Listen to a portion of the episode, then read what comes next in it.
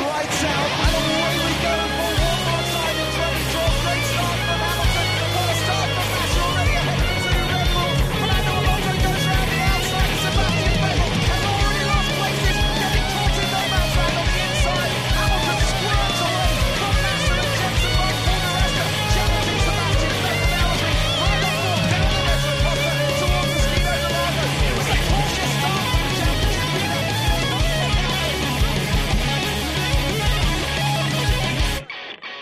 Salut à tous et bienvenue dans cette nouvelle émission du SAV de la F1. Euh, nous sommes le 20 février, il est à peu près 21h30 et nous enregistrons cette émission qui va revenir sur l'actu de la dernière semaine en cours. Et pour ce faire, j'ai avec moi deux de mes compagnons. Euh, le premier étant Fab. Bonsoir Fab. Bonsoir.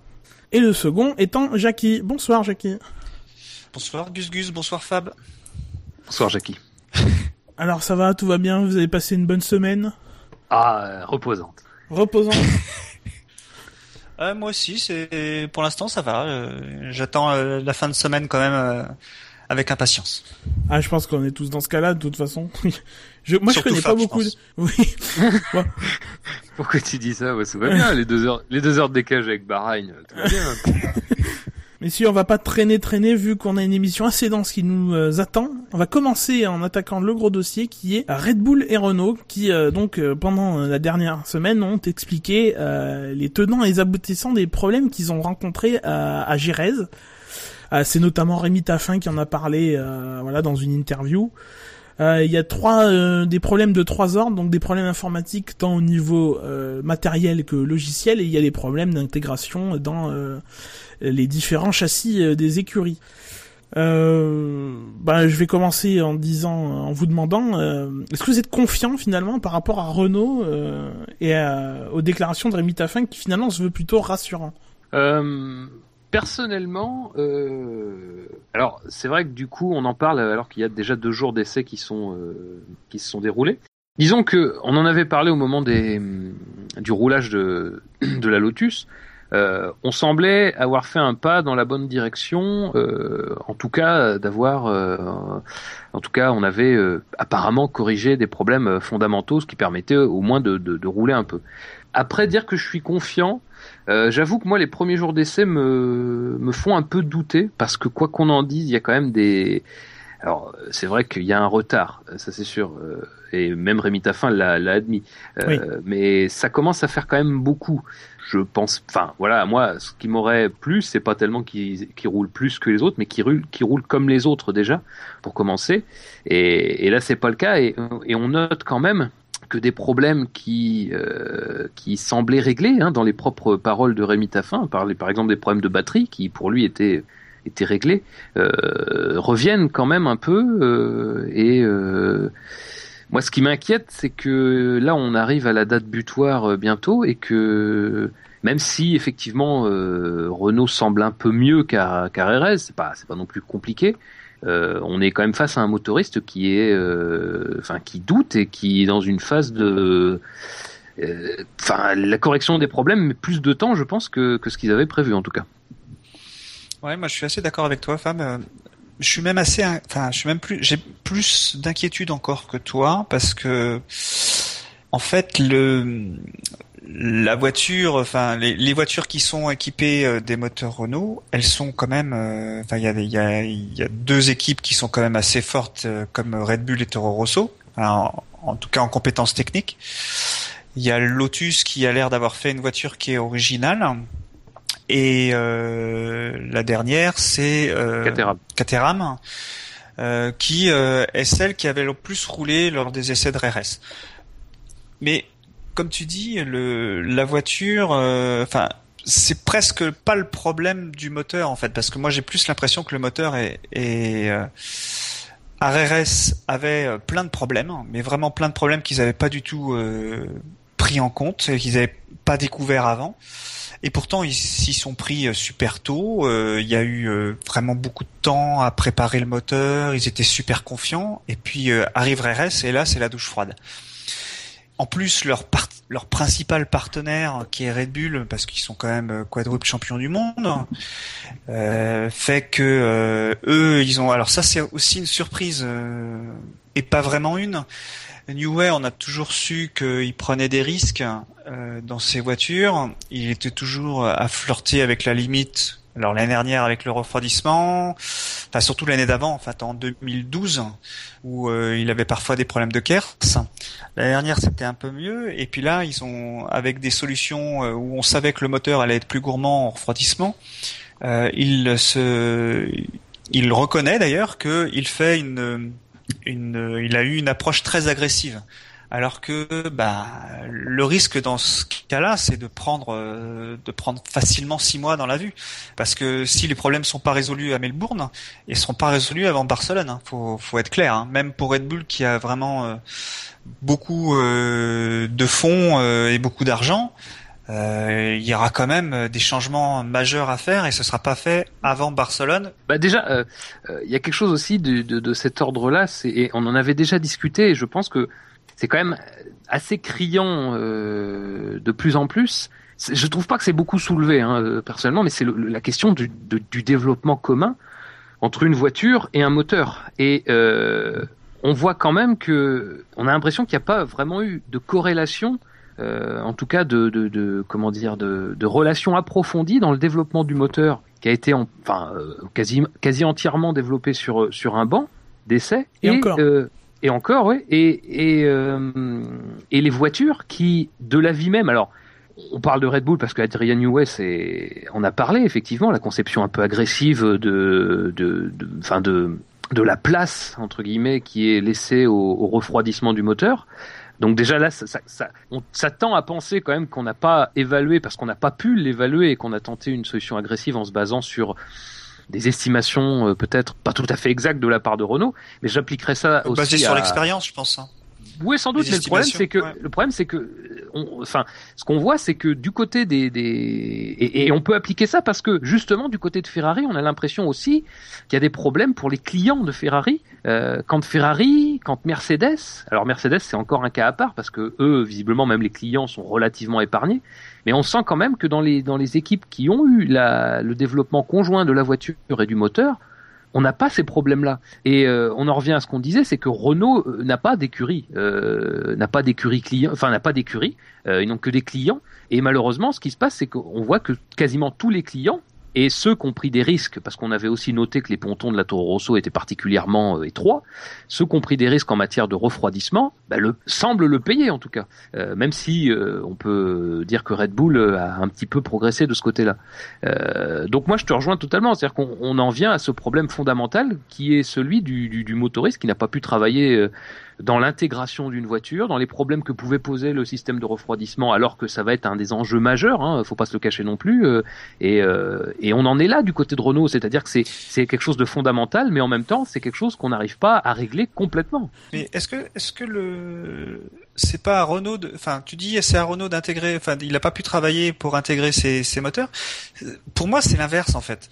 Euh, Renault, il amène euh, son moteur, il dit voilà, voici mes contraintes, voici le, les besoins de refroidissement, voici les besoins d'huile, euh, euh enfin de tout ce qui est liquide. J'ai besoin d'avoir ça à cet endroit-là, et c'est plutôt à l'équipe qui intègre le moteur de s'occuper de tout ça.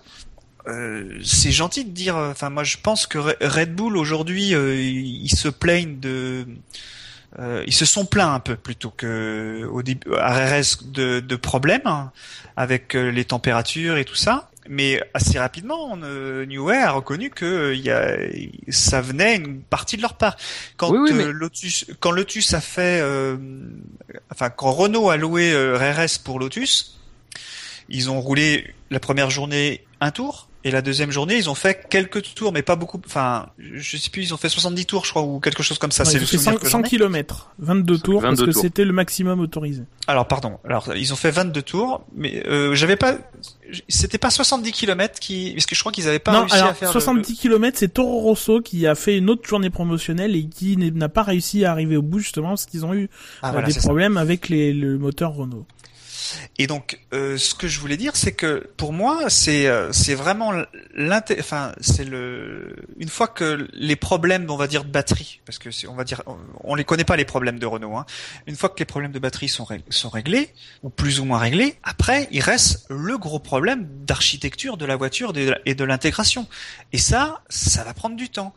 Et par contre, ce qui me désole aujourd'hui d'entendre, c'est euh, comme tu dis, euh, Fab, euh, Renault n'a pas de n'a pas de constructeur, enfin n'est pas un constructeur de voitures, il n'est juste qu'un constructeur de moteurs, et il a, on va dire, une histoire, on va dire, avec le moteur turbo, avec les Renault, les, les théières, et il n'arrête pas de dire, Renault a déjà fait des, moteurs turbo, comme si le moteur turbo de, des années 80 était les mêmes qu'aujourd'hui. Euh, c'est des choses complètement différentes. C'est c'est vraiment des choses. Euh, non mais en plus en plus on, c'est on essaye de se rassurer comme ça, mais c'est c'est c'est pas rassurant du tout. Non non mais c'est d'autant plus différent que l'époque euh, la première époque du turbo, c'était une époque il n'y avait pas de limitation. Euh, qu'on soit clair là-dessus. Là, euh, et je, Gus Gus l'avait souligné je, dans une émission précédente, c'est quand même un véritable défi que de mettre au point un moteur fiable, de mettre au point un moteur fiable en euh, une quinzaine de jours. Euh, c'est ça hein, quand même le, le en une quinzaine de jours d'essai. Donc c'est quand même ça.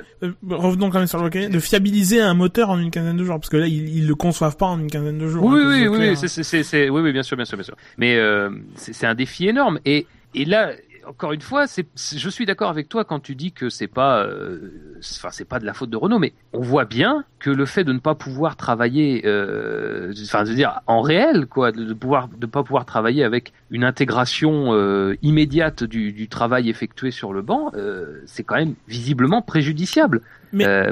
mais, mais, justement, en fait, vous, vous, parlez du travail sur le banc. Le problème aussi vient du fait, comme l'a confirmé Adrian Newey à, Autosport, euh, qui a du travail sur le banc qui a pas pu être fait parce que les deux étaient en retard euh, notamment justement sur le packaging de la Red Bull et c'est là que en fait les tests qui auraient dû être faits sur le banc ont été faits à Jerez et c'est là qu'on s'est aperçu qu'il y avait un problème. dans le cas de Red Bull, c'était euh, la carrosserie qui était trop près de, des, échappements et qui prenait feu. Et du coup, voilà, les deux étaient en retard et n'ont pas pu faire ces tests sur le banc et ça s'est fait au su et au vu de tout le monde et au lieu de se faire dans le, secret du banc bah, Voilà, non, non, mais c'est c'est ça. Moi, je peux pas entendre ce, ce discours-là de dire que Red Bull n'a pas eu le temps de préparer euh, Red Bull. Euh, alors, je sais qu'il y a certaines équipes qui se sont euh, préparées à la saison 2014 de manière très très tôt l'année dernière, mais Red Bull, ils ont été champions du monde quand même assez tôt, hein, et, et, dès ce moment-là, ils pouvaient basculer tout, et c'est ce qu'ils ont dû faire. Bah c'est pas ce qu'ils disent. Ouais, non, c'est pas possible. ah, moi je te dis ce qu'ils disent. Après, je sais pas si c'est vrai ou pas. D'accord, mais je peux pas entendre ce discours-là parce que euh, honnêtement, ils ont, ils, ils survolaient la saison. Euh, vous, vous, vous souvenez l'année dernière quand on a fait le bilan de la saison Bah, ils survolaient la saison. euh... On a quand même dit que Sébastien Vettel était le champion du monde constructeur. oui, mais ça s'est dessiné tout seul, hein. sur la deuxième partie de saison. Bah ouais, mais et, et, et là, là où certaines équipes euh, travaillaient déjà d'arrache-pied à ce moment-là, euh, eux ont quand même concentré beaucoup de leurs ressources pour pour euh, pour acquérir ce, ce titre 2013. Euh, ouais, eux disent qu'ils ont continué à pousser jusque loin, par comparativement aux autres, alors qu'effectivement, oui, ils auraient peut-être pu, euh, ils auraient peut-être pu lâcher la bride plus tôt parce que les autres le ouais, faisaient aussi. Je, je pense pas qu'on peut les croire là-dessus. C'est, bah, le truc, c'est que c'est que la situation, euh, je, je, veux dire, là où tu pouvais le faire quand c'était sur les mêmes, euh, enfin quand les voitures n'étaient que des évolutions des voitures des années précédentes, tu pouvais le faire. Ça pouvait te servir euh, même de, de pousser le développement d'une voiture. Mais là, le problème, c'est qu'on est dans un changement de, de, de, réglementation technique qui fait que ce que tu as, ce que as pu apporter l'année dernière pour pour gagner le titre 2013, pour s'assurer des titres 2013, n'est pas forcément quelque chose que tu peux réutiliser derrière. Du coup, ça les, ça les expose, ça les exposait à ce genre de mésaventures. Ouais, mais il y a d'autres comme euh, alors c'était qui qui était qui jouait la deuxième place, je me souviens déjà plus. Euh... Ferrari, Red Bull et euh, Ferrari, voilà, eux ils ont ils ont ils ont ils ont été obligés ils ont été obligés de continuer beaucoup plus tard que qui donc l'année dernière. Mais l'année bah dernière, c'est qui C'était qui les concurrents? C'était Mercedes et Ferrari. Voilà. Et Lotus. Oui, ouais, oui, bien sûr, Lotus. Mais euh... mais comme tu vois là, euh, aujourd'hui euh, Ferrari et McLaren et Mercedes, pardon, euh, ils sont, euh, ils ont la chance euh, aujourd'hui d'être des constructeurs où ils peuvent intégrer leur équipe dans les équipes le département moteur et le département aérodynamique et le département châssis dans des réunions communes déjà et, et c'est, ils, sont, ils font tous partie de l'entreprise, alors soit Ferrari, soit Mercedes, et ils sont tous ensemble. Et donc je pense que c'est beaucoup plus efficace. Cette année, l'avantage va forcément être aux constructeurs euh, qui ont pu intégrer sans se tromper euh, des solutions, euh, des solutions, on va dire qu'on espère fiables, parce que moi je pense que c'est, ce serait pas très très bien euh, qu'à Melbourne il y ait trois voitures qui se terminent. Hein, je, je, je pense pas que ça fera grandir la F1. Non, mais dans le même sens, ce serait pas euh, rigolo qu'il y en ait 22 qui terminent non plus. Enfin, c'est ça, ça voudrait dire que le défi, ça voudrait dire que le défi. Ah non, je pense pas que ce sera le cas, mais si c'était le cas, ah ça c'est sûr que ce sera pas le cas. Si c'est si ça devait être le cas par le plus grand des hasards, ça voudrait dire que le défi qu'on a posé aux, aux, écuries est finalement pas si énorme que ce qu'on nous le dit depuis euh, parce que là, on parle, seulement du défi, on parle seulement du défi fiabilité, parce que c'est en ce moment, c'est les essais, on, a très peu de données euh, à, se mettre sous les dents, donc c'est euh, les drapeaux rouges qui font que euh, on peut parler de de choses, mais ce qui se passe, enfin, ce qui va se passer à Melbourne, ça va être le gros défi, ça va être la course avec la consommation. Ça, on peut pas savoir parce qu'on ne sait pas combien ils roulent, on ne sait pas combien ils utilisent les KERS, et ça va faire un énorme gap si tu roules pas avec ça, parce que tu auras si tu roules sans la batterie, ce que faisait Red Bull euh, jusqu'à présent, ils avaient tellement d'avance que euh, ils pouvaient rouler sans KERS. Là, rouler sans KERS, ça veut dire rouler euh, avec, enfin, rouler sans permettre avec à un la moteur voiture... turbo, oui. Non, mais sans permettre à la voiture de de s'enlever de la consommation thermique. Oui et tu pourras plus rouler sans KERS. C'est pas possible. Il faudra que tu utilises les 30 secondes que, le KERS te permet de, de fonctionner euh, euh, par tour. Voilà, il faudra que il faudra que ça marche comme ça. Et donc, bah, ceux qui ont pris des risques, et, et Newey a toujours été euh, quelqu'un qui prenait des risques. Il le dit d'ailleurs, hein. enfin, c'est dans son interview de tout ouais, ouais, c'est très clair. Ça va peut-être, ça va peut-être se rapprocher euh, à la fin de l'année, mais pour moi, si euh, une solution est pas trouvée rapidement, et quand je dis rapidement, c'est là, hein, c'est c'est à ce à ces essais-là. pour moi, c'est je les vois, je les vois pas revenir avant le milieu de la saison. Hein. Et parce que là, je pense que, Renault va corriger son problème. Ils vont fonctionner en mode dégradé, ou mais ils vont corriger leurs problèmes. Ils bah, ont des solutions. Eux ont dit que leur problème était réglé. Donc, euh... Oui, mais ils peuvent pas dire le contraire. Enfin, les gens bah, payent si. hein, pour avoir. Pourquoi c'est pas le plus cher moteur d'après ce qu'on entend. C'est le moteur le plus, le plus cher, et c'est celui qui marche le moins bien. Il y a un moment où ça va le le, le client, euh, Red Bull, toutes les équipes clientes, ils vont dire à Renault, écoutez les gars, vos factures là euh, de vos cinq moteurs là, euh, je vais pas en entendre parler avant avant euh, avant Monza. Hein. C'est... Et Renault, ils pourront pas dire ils pourront pas dire euh, non. Hein. Enfin, je, je, veux dire, c'est. Bah, il y a un contrat quand même. Enfin, c'est. Il paraît que Cosworth reçoit beaucoup de coups de fil en ce moment. Ah oui, c'est justement. Alors, vous abordez ce point-là. Euh, du coup, il y a des rumeurs qui euh, qui euh, qui éclosent sur un possible brouillage entre Renault et Red Bull. La rumeur voudrait que Red Bull rachète le V6 turbo de Cosworth qui est conçu mais n'a jamais été construit faute de voilà faute d'investissement. Ce à quoi donc Red Bull et Renault se sont montrés plutôt rassurants en, en évoquant leur contrat qui les qui les lie pendant encore plusieurs années jusqu'à fin 2016 je crois. Même si Helmut Marko s'est pas gêné pour dire euh, que euh, le contrat entre Red Bull et Renault était soumis à une clause de performance. Envers Renault, hein, qu'on, qu'on soit, que les choses soient bien claires. Hein, c'est ah la, bah oui, la... mais de toute façon, là, sinon, c'est sinon Caterham n'aurait jamais le Renault. Je veux dire. Donc euh, ouais, moi euh, bah, c'est vrai que c'est ça semble super logique. Hein. Euh, Red Bull c'est une équipe qui euh, peut se permettre de, d'imposer ses conditions et je serais bah c'est normal qu'il demande à, ce que euh, son châssis, on va dire d'élite, ait un moteur qui soit à son niveau quoi. Le, le truc c'est que enfin là a priori euh, les problèmes je sais pas moi de ce que je vois les problèmes de Renault ont l'air d'être euh, de ça ça a l'air de s'être tassé. Euh, Caterham a roulé toute la journée hier. Je pense qu'aujourd'hui aussi ils ont pas mal roulé. Red Bull a pas mal roulé aujourd'hui je pense que les, les, les problèmes qui restent, c'est les problèmes que que que Taffin, euh, que Rémi Taffin, euh, voilà, les problèmes d'intégration qui n'ont pas pu être tous testés au banc et qui ont donc pris du du retard. Je pense qu'il reste ça et ça, ça dépend des écuries et c'est euh, effectivement Red Bull qui a pris le, plus plus de risques là-dessus, justement parce que le moteur Renault, en tout cas, c'est comme ça que Newell explique il dit le moteur Renault, il me demande beaucoup de refroidissement, donc je suis obligé de compenser si je veux être performant par rapport à ça. Ouais, ouais bah, quand on voit la, la forme de la Ferrari, euh, qui elle est visiblement enfin sur les images a, a, choisi une solution qui lui permet d'être euh, quand même assez fine aérodynamiquement. Bah euh, ouais, je pense qu'il y a, il y a des approches différentes au niveau moteur qui font qu'il y a des solutions techniques ah, sûr.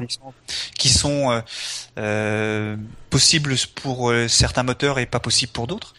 Euh, c'est des choix, euh, c'est des choix techniques hein, qui ont été faits. Et, plus ou moins innovants bah, parce que parce qu'on parle de chez Ferrari de, de, de radiateurs en microtube de titane. Enfin, c'est un truc un peu compliqué. On comprend pas pas trop comment ça marche, mais qui permettrait voilà, de miniaturiser les, radiateurs. on, attend une question d'Adelin d'ailleurs à ce sujet, hein, je pense. Oui, bon bah Adelin, il a des questions en attente déjà, donc on va pas non plus. Euh, hein, N'encouragez pas, s'il vous plaît. Non, ne l'encourageons pas pour revenir à pour revenir à, à Renault Red Bull, euh, je crois qu'on est dans une dans une phase normale de crise. Ça n'engage en rien de, de, de, rappeler euh, les termes du contrat que, que chacun que chacune des parties connaît connaît connaît par cœur. Après c'est vrai non, mais tout de même c'est rendre public un truc qui était qu'on subodorait mais qu'on qu oui oui qui n'était pas vraiment officiel quoi. Ça... C'est vrai, c'est vrai. Non, non, mais c'est ce que je dis. C'est une phase de crise. C'est-à-dire qu'à un moment, il, voilà, on, on sort les, on sort les garde-fous. Euh, on sort les avocats. Voilà, on sort, on sort les avocats et euh, on, on, rappelle, euh, voilà, à son partenaire que euh, voilà, y a, ce n'est pas que ce n'est pas que son image à lui qui, qui s'engage, c'est aussi une relation commerciale qui qui pourrait ne plus exister à la fin de la saison. Euh, Souvenez-vous qu'il y a des précédents. Peugeot, Peugeot s'est fait sortir par McLaren. Hein donc, euh, oui, non, mais c'est pas, c'est, ça, ça, serait pas impossible. Ça, c'est, c'est, c'est vrai que la, la relation, euh, la relation entre Renault et Red Bull est, est, forte euh, et, et, parce que voilà, ils ont conquis leur titre ensemble. Euh, ils ont euh, ils ont atteint des sommets ensemble.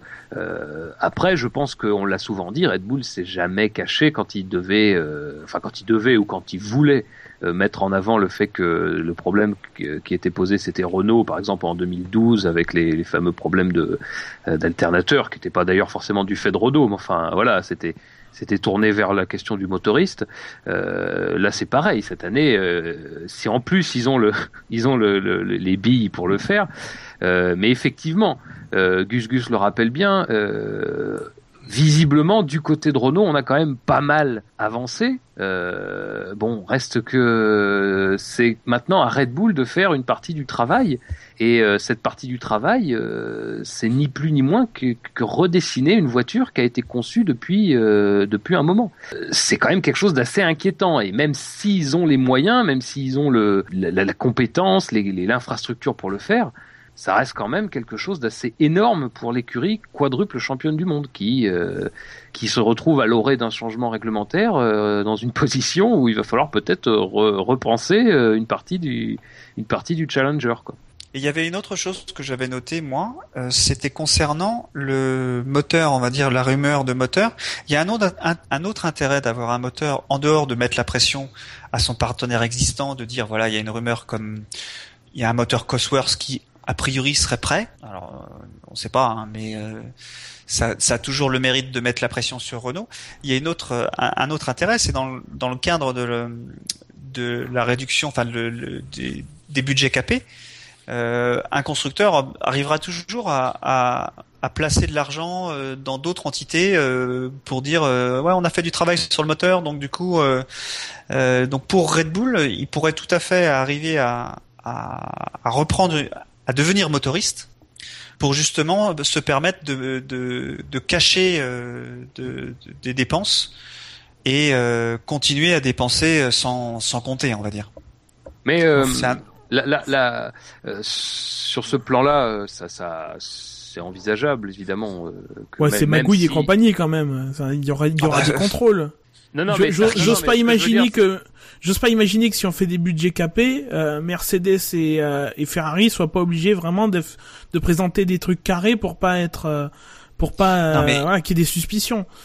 D'autant plus que, d'autant plus que Mercedes, par exemple, l'entreprise de, de, de l'écurie euh, qui s'appelle Mercedes Grand Prix euh, Limited, je crois, est une filiale de Mercedes et, et, techniquement a des comptes séparés. Enfin, euh, ce qui n'est pas le cas de Ferrari par contre. Ferrari, c'est une subdivision de de la grande entreprise Ferrari SPA. Non, non, mais que, que les choses soient soient soient sur le sur le papier, dans les comptes. Euh, clair, c'est c'est pas la question. Je veux dire, c'est pas c'est pas de dire magouille ni rien, mais même si on fait tout pour, il y a quand même un avantage certain à pouvoir profiter d'infrastructures, à pouvoir profiter Enfin voilà, c'est pas euh, c'est pas de la magouille, c'est juste qu'il y a un avantage objectif à être à la fois euh, constructeur et motoriste. Enfin, ah oui, mais technique.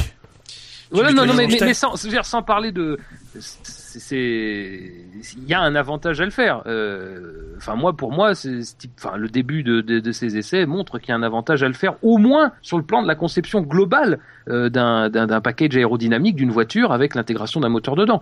Euh, après, évidemment que j'espère que si c'est vraiment mis en place et s'il y a vraiment une ambition derrière, on fera d'autres contrôles que ceux qu'on peut connaître actuellement pour certains, pour certains éléments qui sont même pas en lien avec des problématiques financières. Euh, donc euh, voilà, mais euh, moi je voulais juste rebondir sur ça peut être ça peut être que la FIA. Je, te, je te coupe, mais c'est juste pour répondre à, à, Gus Gus. La FIA, c'est la FIA qui pond les règlements et qui a, nous a fait des museaux, on va dire originaux. Hein on va beaucoup se moquer de nous, les fans de F1, pendant toute la saison prochaine. Hein, ça c'est clair. Hein et si c'est la De toute façon, j'ai plus d'amis pour pas me, pour pas qu'on se foute de ma gueule. Mais c'est la FIA qui a fait ça. Enfin, c'est la FIA qui a, qui a, créé le règlement, qui n'a pas vu que euh, ils allaient y aller avoir un, une faille qui pourra être exploitée. Je vois pas la FIA être capable d'avoir des des experts comptables de haut niveau. Alors non, mais très haut niveau pour pouvoir arriver à contrôler plein de manières différentes de cacher des coups. C'est vrai, mais la FIA peut aussi dire, moi je me considère pas compétente pour pouvoir juger, donc j'externalise ça, comme elle le fait par exemple avec les contrats des pilotes, où elle euh, où elle reconnaît euh, la l'avis de, de, du fameux bureau de reconnaissance des contrats qui avait annulé par exemple en, en 2004 ou 2005 euh, le contrat qu'avait signé Jenson Button avec Williams, qui était en violation de son contrat avec Barr à l'époque. Donc voilà, si, si la FIA euh, et un peu lucide sur ce coup. Après, c'est sûr, il faut, il faut que la FIA se dise bon, on n'est pas expert en la matière et on va laisser faire les autres. Mais voilà, elle peut dire, euh, bah, je sais pas, par exemple, faire appel à la Cour des comptes en France ou un truc dans le genre, quoi, ou, euh, un équivalent européen ou mondial. Euh, voilà, elle peut toujours dire, on laisse tel organisme vérifier et c'est après c'est un organisme indépendant évidemment et qui vérifiera si si il y a un tourloupe ou pas. Mm, mm. Oui, je voulais juste rebondir sur le fait que euh, la rumeur euh, Red Bull construit son propre moteur est, pas nouvelle. Hein. Euh, il y a quelques années, c'était, ça avait été évoqué plus ou moins sérieusement, mais c'est pas la première fois qu'une telle possibilité pourrait être envisagée. D'autant plus quand on peut se baser sur du travail qui a été effectué en amont. Quoi. Oui. Mais là, là, enfin, là, s'il devait parce que, parce que là, à part racheter un moteur Cosworth, effectivement, c'est pas possible. les délais sont vraiment trop courts pour le faire dès 2015. Surtout, moi, ce que je vois, c'est que euh, si jamais il devait se mettre Renault à dos et, et les quitter, enfin, ce serait craché sur les, les, les, millions d'Infinity. Euh, Infinity, c'est un sponsor important. Oui. Alors effectivement, il y a une autre rumeur qui est sortie aujourd'hui, effectivement, qui dit qu'Infinity est pas très très content de son partenariat avec Red Bull, qui au départ de ce, devait aussi être un partenariat technique autour des batteries et euh, et, euh, il va y avoir un échange. Ouais, un échange qui a pas pu se faire parce que euh, voilà, il peut pas y avoir un moteur spécial, un moteur Renault pour euh, Red Bull et un moteur Renault pour Caterham. Le Renault doit faire des moteurs équivalents pour tout le monde, donc du coup, Infinity a pas pu apporter sa, enfin, en tout cas, Renault n'a pas incorporé de contribution d'Infinity dans les batteries de, de, de son euh, moteur hybride. ouais, donc bon, c'est ils sont pas satisfaits. Marco a dit que c'est Marco qui a dit qu'il n'était pas satisfait. Donc on peut tout à fait imaginer, c'est 40 millions, je crois, 40 millions de dollars. Euh, oh, moi je mets, moi je mets pas la main dans, dans les chiffres parce que. Bah c'est ce que j'ai lu. Alors, il y a rien d'officiel évidemment, mais ça, enfin, vu la taille du, du sponsoring, enfin, oui, c'est invisible. C'est pas une masse d'argent que que que sur laquelle Red Bull crache parce que. C'est, mais je veux dire, c'est l'affichage d'Infinity sur la voiture, la couleur aussi qui est passée en violet, c'est euh, c'est ce genre de montant qu'on imagine pour un sponsor titre quoi. Oui. Hein, et c'est surtout, je pense, 40 millions qui finalement ne vont pas dans Red Bull mais vont chez Toro Rosso à la place. Je pense que que Red Bull a un investissement euh, constant sur ces deux écuries et le répartit en fonction euh, voilà des, des, des sponsors de Red Bull et de Toro Rosso pour voilà pour assurer pour assurer un certain équilibre euh, entre Red Bull et Toro Rosso. Ouais. Je veux dire qu'il s'arrange pour que Red Bull ait euh, X millions de plus que Toro Rosso et voilà. on peut peut-être finir là sur euh, Renault et Red Bull. Vous, vous voyez Red Bull où à Melbourne? Même si c'est un peu tôt, il reste des, il reste six jours d'essai, etc. Ah, bonne question, hein. Mais préparé, ça fait des jours que je prépare ce piège. non, mais pour se livrer un peu non, mais c'est difficile. Disons que je pense pas que Red Bull sera en capacité de jouer euh, à la régulière euh, le top 5. Parce que je vais quand même rester. Euh, on a vu parfois. je veux dire, on a vu souvent rejaillir le feu de, de l'ancien volcan. On croyait trop vieux. Euh, une chanson prévue ce soir ou quoi je sais pas. Euh, non, mais on a vu des, des, des, des, situations au cours des essais privés dans lesquelles des écuries pouvaient vraiment beaucoup, beaucoup, beaucoup travailler euh, sur les derniers jours, euh, enchaîner les tours. Alors, ça sera sans doute pas suffisant pour rattraper un retard qui, malheureusement, aujourd'hui est trop important, il faut quand même pas non plus le, le nier. Euh, mais si ça se goupille bien sur les derniers euh, sur les derniers jours, je pense qu'ils peuvent être euh, assez facilement dans le top 10. Le top 5 quand même, je pense que ça va être très très juste parce que je j'ai quand même bien l'impression que foncièrement Enfin, les, les, moteurs Mercedes et l'écurie Ferrari sont euh, quand mmh. même visiblement en avance. Moi de mon côté, euh, moi, ça me désole. Enfin, je, je, vais répondre à ta question, mais à ton piège, euh, ça me désole de voir. oui, tombe dans mon piège. Vas-y. non, mais ce qui me désole, c'est de, c'est de voir que moi, la F1, ce que j'aime pas dans la F1, j'adore la F1. Je suis ça depuis euh, depuis 30 ans maintenant. Oh le vieux, oh le vieux. Ouais, ouais, le vieux, ouais, ouais, ouais, c'est comme ça. Et euh... il, il était sympa, mais enfant de duo. C'est Farina qui était super sympa. Ouais, ouais. Non, mais ce que, ce, ce que j'aime moi dans la F1, c'est euh, l'esprit, enfin, c'est la compétition qu'il peut y avoir entre les équipes. Euh, L'année dernière, avec une saison archi dominée par euh, un homme et une voiture, euh, c'est pas un spectacle qui est agréable à voir parce que on sait qui va gagner. Ça, ça rappelle en fait les années Schumacher euh, où Ferrari faisait une tellement bonne voiture en cours de saison que la saison d'après, elle reprenait la même voiture de l'année d'avant, donc, et elle faisait trois ou quatre grands prix avec la voiture et elle continuait à gagner parce que les autres n'arrivaient avaient vraiment beaucoup de, mal. Donc il y a un problème de concurrence et le fait que Red Bull, même s'ils étaient euh, en tête depuis quatre ans, euh, ça fait un concurrent de moins. Et ça, moi, ça me désole. Je, je ne crois pas qu'ils seront très très haut sur la feuille des temps. Euh, je pense que le pauvre Ricardo, il doit se demander s'il aurait pas mieux fait de rester chez Toro Rosso l'année prochaine. Bon. Non, c'est Jean et c'est Verne qui se frotte les mains, comme il disait dans la dernière émission. Je, je vois pas Red Bull très très haut, et je pense que ça doit, euh, ça doit rendre fou Sébastien Vettel. Euh, donc parce que lui, euh, ce qu'il veut, c'est gagner. C'est euh, c'est son leitmotiv. Donc, euh, je sais pas comment est son contrat pour le 2015. Si Renault a une clause de performance vis-à-vis de Red Bull, je pense que Vettel a demandé une clause de performance à Red Bull aussi. Et donc, je pense qu'il y a une porte de sortie aussi pour pour Sébastien Vettel, parce qu'il n'y a aucun contrat en F1 qui est, surtout sur les top pilotes, les top teams, il n'y a aucun contrat qui n'est pas cassable.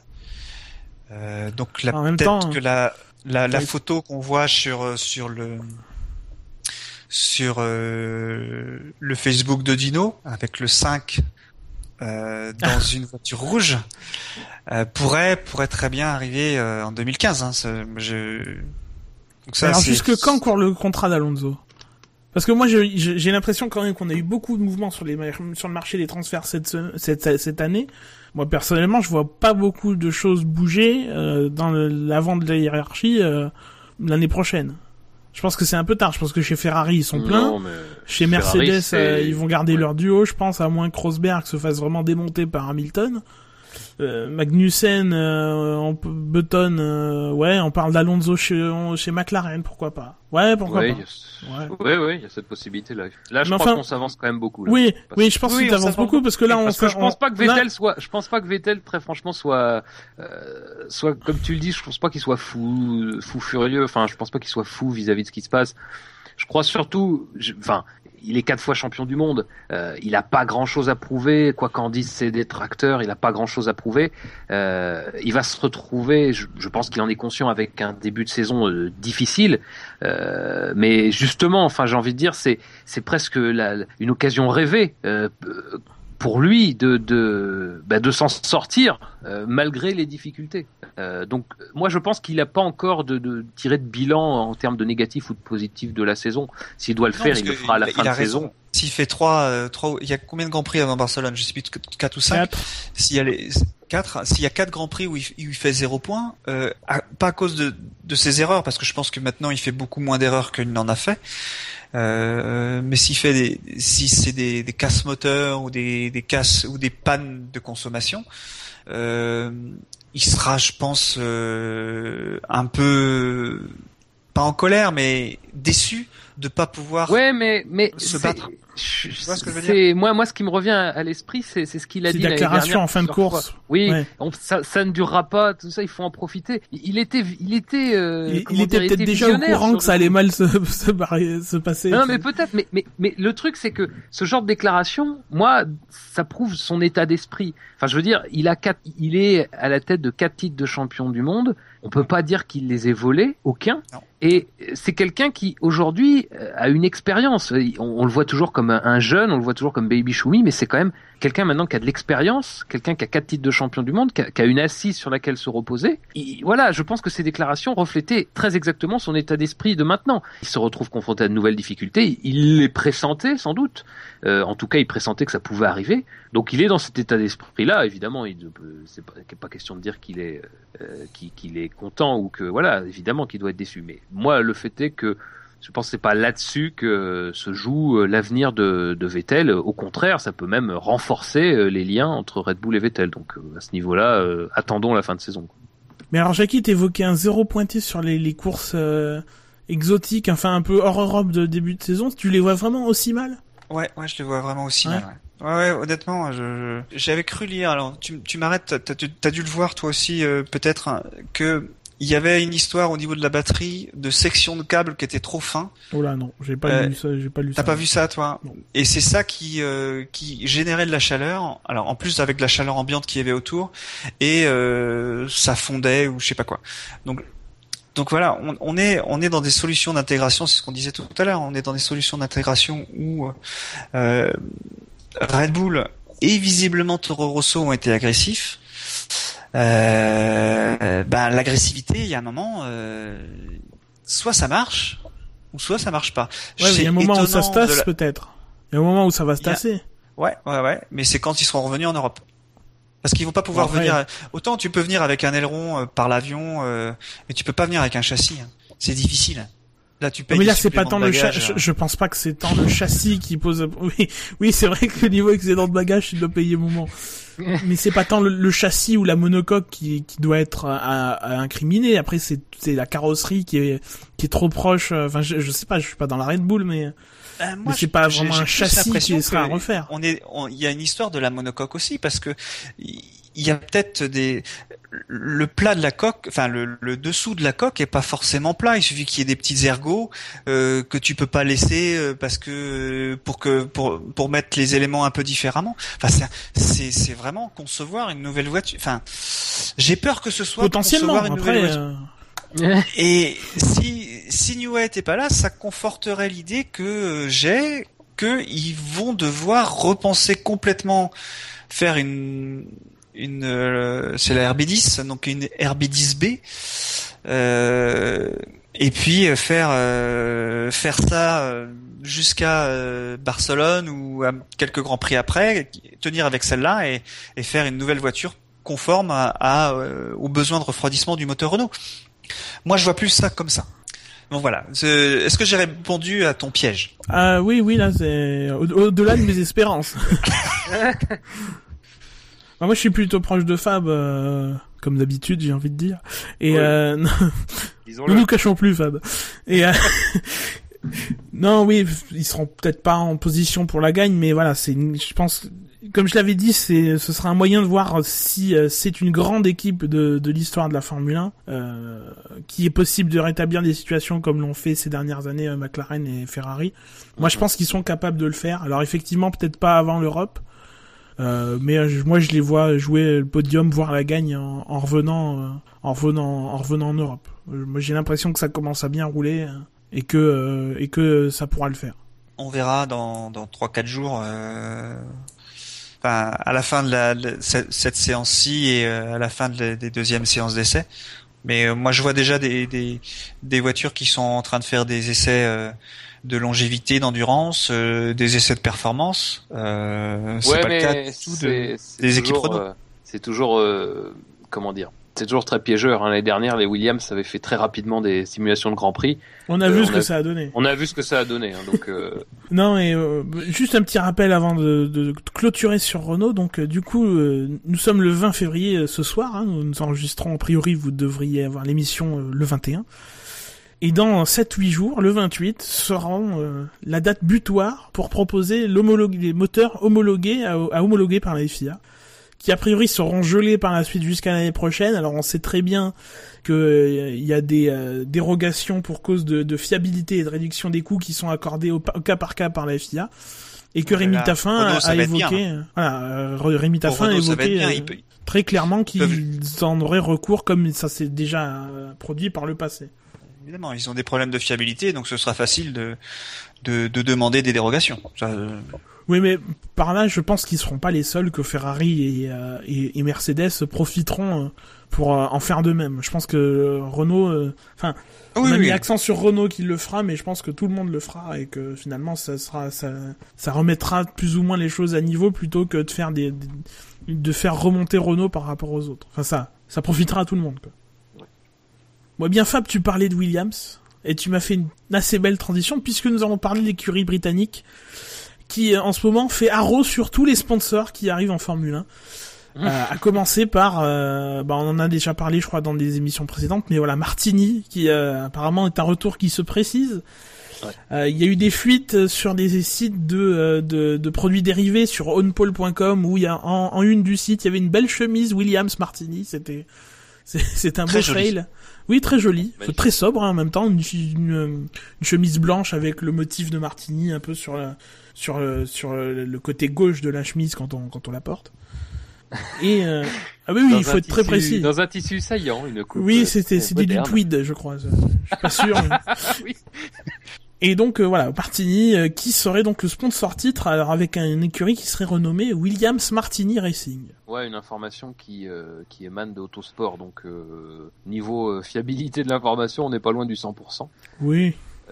donc bon, effectivement, c'était ça a quand même déjà été très largement évoqué donc euh, quand même un retour à signaler. Hein, d'un, c'est c'est pas commun les, les, les vieux sponsors qui qui reviennent comme ça sur le sur le devant de la scène. Euh, mais apparemment, donc ce que disait Autosport, c'est qu'ils étaient en discussion avec euh, avec Ferrari et McLaren, euh, et McLaren, mais que la proposition de, enfin le sponsoring de Williams est plus intéressant parce qu'il offre beaucoup plus de visibilité, effectivement, parce que là, je pense qu'on pourra pas rater Martini euh, dans le peloton. Donc, euh, bah, un retour sympathique. Hein, j'ai hâte de voir la, la livrée, la vraie. Euh, mais ça, ça promet une esthétiquement quelque chose d'assez, euh, d'assez travaillé en général. Oui, Martini, c'est vraiment un sponsor photogénique. Hein, c'est euh, toutes les toutes les voitures qu'on a connues avec du Martini dessus, elles ont toujours été jolies. moi, je vois bien dans les ligues de sim racing Euh, c'est bien rare qu'il n'y ait pas une voiture Martini qui se promène. Euh, voilà, c'est c'est toujours très très joli. C'est fait partie de l'histoire de la course auto, avec Lancia notamment euh, pendant le rallye. Euh, Ferrari a dû avoir aussi du Martini à un moment. Oui, il y a pas longtemps, entre 2006 et 2008, mais c'était un petit logo sur le nez. Ouais, c'était des petits logos, mais voilà, euh, moi je suis ravi de voir un, sponsor comme ça. Pour Williams aussi, parce que euh, ils vivent une saison, euh, on va dire, euh, ils ont vécu une saison difficile l'année dernière, où leur pilote sponsor commençait à vouloir dire que c'était une équipe de merde. Voilà. Euh, c'est pas une équipe. Euh, c'est une des dernières équipes indépendantes euh, de la F1. Enfin, je veux dire, c'est Sauber. je les mets dans la et Williams. Pour moi, c'est c'est les mêmes voitures. Enfin, c'est la même catégorie, la même histoire. Mais c'est c'est des c'est des compétiteurs qui font toujours des voitures qui sont plutôt euh, réussi. Alors il y a des fois où c'est raté complètement, mais voilà, en général ils font des voitures réussies, qui sont pensées, ils sont, ils font partie de la course auto. Euh, et c'est c'est bien de, de, voir un gros sponsor parce que finalement Martini c'est quand même un gros sponsor. Je sais pas quel est le montant, mais c'est quand même un sponsor reconnu. Euh, revenir sur euh, un ponton de d'une équipe d'une équipe euh, multiple championne du monde aussi. Mais alors, tu parlais de, de saisons difficiles l'année dernière. Moi, globalement, je dirais les cinq dernières saisons ont pas été, euh, pas, ont vraiment pas été top, quoi. Si, si tu, euh, ah bah, si tu acceptes la saison, la, la, victoire de Maldonado, euh, je pense qu'il y a, il y a rien de positif à retirer, à part la, la, la pole d'Hülkenberg aussi à Interlagos. Je pense qu'il y a rien de positif à retirer des dernières saisons de, de Williams qui ont été, qui ont été très compliquées, justement faute de voir de sponsors. Euh, des sponsors, euh, euh, voilà, faute d'avoir beaucoup de sponsors, parce que finalement, euh, finalement, cette, cette Williams ces, dernières années euh, était très peu, enfin, c'était très très épars finalement les sponsors qu'il y a eu. Bah en fait, euh, Williams, il y a des choses positives, mais c'est pas dans les résultats en fait que je, je, je vois des choses positives. C'est plutôt dans la manière dont ils se sont organisés. Euh, donc avec Williams, euh, il y avait Adam Park qui était là, qui euh, a réorganisé, on va dire la euh, la machine Williams. il y a eu le départ de comment Patrick Head, qui alors je vais peut-être confondre Sam Michael il était chez Williams aussi à un moment oui, oui. Hein. oui. il a été très longtemps chez Williams donc voilà c'était il a réorganiser tout ça. Maintenant, il y a Claire Williams qui est là euh, pour aussi euh, avoir le nom euh, de quelqu'un parce que Franck va pas rester, enfin, va pas être éternelle. Donc c'est c'est une équipe qui, malgré des résultats qui étaient qui étaient pas très très bons, a, a quand même fait des voitures qui étaient plus solides, de plus en plus solides, en fait, plus en plus, j'allais dire fiable, mais c'est pas fiable l'adjectif que je cherche, des voitures plus efficaces. Vous voyez ce que je veux dire? C'est c'est vraiment il y a un moment où c'était euh, vraiment euh, Williams, on se demandait s'ils allaient pas mettre la clé sous la porte. Le manque de sponsors nous faisait dire ça, mais les, résultats étaient vraiment catastrophiques. Là, on, on, les a vus quand même remonter. L'ascension est plutôt euh, positive depuis les cinq hein, dernières années. Hein. Ouais, ouais, c'est quand même. c'était globalement des meilleurs résultats. Bon, Maldonado a a gagné Barcelone parce que effectivement il avait réussi ce jour-là à avoir une à garder de la, la chaleur dans ses pneus. Mais euh, l'année dernière bon c'était pas euh, c'était pas formidable mais c'était euh, c'était quand même ah non non l'année dernière c'était désastreux. C'était catastrophique. c'était c'est dire 2012 c'est 2012 effectivement il y a il y a, il y a, il y a l'Espagne qui reste évidemment puisque c'est la victoire, c'est la pole. Et, mais... et, finalement une voiture qui est assez bonne par rapport à ses pilotes, euh, parce que Maldonado gâche beaucoup d'occasions. Senna, Senna fait un, un début, une fin de saison à peu près correcte parce qu'il sent le vent du boulet, qu'il est pas à la hauteur de Maldonado en performance pure, mais qu'il est plus régulier. Il marque des points mais ils ont quand même sous-performé par rapport à ce qu'ils voulaient faire, à ce qu'ils pouvaient faire, mais pas par rapport à, l'équipe technique de Williams, mais par rapport à leur pilote. Ouais, moi j'aime, moi j'ai une tendresse particulière pour cette équipe peut-être parce que Ouais, fait partie. ça se voit. C'est peut-être ça, ça peut être ça. hein. Ça doit être ça. C'est peut-être parce que je suis vieux. Mais ouais, ouais, c'est. Moi, ça me ravit de, de revoir de l'argent arriver dans une équipe. Historique. oui, non, mais Ah ça, c'est vrai, ça, c'est c'est ça sûr. Ça, ça, Ça c'est bon pour eux, c'est bon Ouais, pour eux. c'est- Surtout que c'est c'est quand même Petrobras. Euh, bon alors on peut pas dire que c'était Oh, les meilleures années de, de Williams Petrobras. Non. bon, mais mais c'est quand même de l'argent qui qui vient aussi parce que euh, sponsor brésilien, euh, pilote brésilien. Euh, Attention, Felipe n'est pas un pilote payant. Non non non mais c'est Ne va pas dire ça. tout l'intérêt d'avoir euh, d'avoir eu le nez creux pour euh, Williams, de se jeter sur l'occasion de, euh, de de recruter Massa, Euh, parce que lui aussi est quand même un pilote qui amène euh, des sponsors à s'intéresser à l'équipe. Euh, Petrobras, alors même si Petrobras a pu s'intéresser à une époque où il n'y avait pas forcément de de Brésiliens euh, chez Williams, si Pizzonia peut-être, non? Oui, oui, c'est vrai, Pizzonia. Mais euh, de, de, de sinistre mémoire. Mais euh, sinon, euh, sinon, euh, c'est quand même intéressant euh, de, de voir des partenariats qui se multiplient euh, parce que c'est quand même le, le là aussi, c'est quand même le nerf de la guerre et c'est quand même aussi le signe d'une équipe qui attire des investisseurs. Euh, je, je pense que dans ce dans ce cheminement, le fait que Claire Williams ait repris les rênes euh, de la de, de, de l'affaire n'est pas étranger non plus à ce à ça parce que euh, effectivement euh, et même si on peut avoir une tendresse, je pense, on peut tous avoir une tendresse très particulière pour Williams, qui est quand même effectivement une des derniers, un, un des derniers, euh, comment dire, une- un des derniers garagistes, les fameux garagistes. euh, effectivement, l'i- l'image que renvoyait Williams, c'était aussi celle d'une équipe avec Patrick Head, euh, avec Frank Williams, d'une équipe qui était un petit peu Souriante, dynamique. voilà, voilà, non mais c'est ça, c'est- pas faire injure que, que de dire que l'image que renvoyait Williams après tant d'années brillantes, c'était l'image d'une équipe poussiéreuse euh, qui avait du mal à, à- en interne à se renouveler. Et le fait qu'on ait assisté au départ de Patrick Head, euh, le fait qu'on voit le, le- le- le recul que prend Frank Williams au profit de, au profit de, de Claire, euh, c'est aussi un signe vers de potentiels investisseurs. Et le recrutement de Massa vient parachever un petit peu ça parce que Massa, euh, il a beau être, euh, c'est quand même un vice-champion du monde. Et c'est un pilote qui a encore des, de belles années devant lui. Euh, donc je pense que tout ça fait qu'on peut être très positif euh, vis-à-vis de l'avenir de Williams. Alors je ne sais pas si ça se matérialisera tout de suite en 2014, mais 2014 peut être un tournant décisif vers une Ils ont un remontée. moteur euh, Mercedes. Hein. Voilà, il y a aussi ça que euh, là où peut-être ils ont eu aussi un, le nez creux, c'est de passer à de passer à Mercedes. Euh, Surtout que euh, leur contrat d'après Autosport serait de 7 ans, donc c'est-à-dire tout, sur toute la période ouais, des, euh, de, du énorme. V6 Turbo. En tout cas, de, de ce qu'on sait, Ouais, le ouais. V6 Turbo est prévu pour rester jusqu'en 2020. Mhm, mhm. Non mais enfin tout, tout ça je trouve extrêmement positif parce que c'est quand même un, un message qui est renvoyé euh, et je crois que c'est une réponse à ce que aux signaux envoyés par Williams ce- cette volonté de se renouveler cette volonté de revenir au sommet avec un pilote qui leur permettra sans doute euh, d'être plus crédible euh, que le duo qu'ils avaient l'année dernière.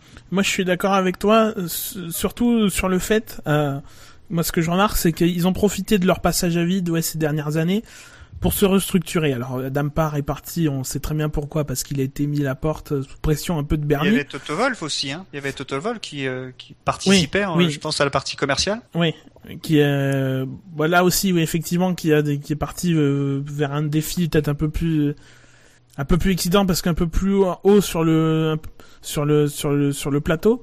Mais ouais, ils se sont restructurés, ils ont profité de, de, de toute cette période pour se restructurer. Ils ont euh, ramené euh, Pat Simons. Euh, donc voilà, ils ont profité de ce, de ce creux pour euh, pour se reconstruire. Et effectivement, là, ça commence à porter ses fruits. Donc tu l'as dit avec Petrobras, euh, qui était euh, leur sponsor de 2005 à 2008 et qui euh, dès l'année prochaine d'ailleurs euh, fournira leur essence à, à, à Williams. Mhm. C'est-à-dire qu'on aura une situation, situation un peu bizarre avec un moteur Mercedes chez Williams qui roulera avec de l'essence Petrobras. Chez Mercedes, c'est de l'essence Petronas depuis cette année d'ailleurs, parce que les, les années précédentes c'était comme chez McLaren de l'essence de l'essence euh, ExxonMobil. Donc du coup, on Mhm. aura quatre moteurs Mercedes et a priori au moins trois euh, carburants différents. Ça c'est un peu c'est un peu bizarre. Et donc à part Petrobras, à moins que vous ayez quelque chose à rajouter là-dessus. Non, non. Non.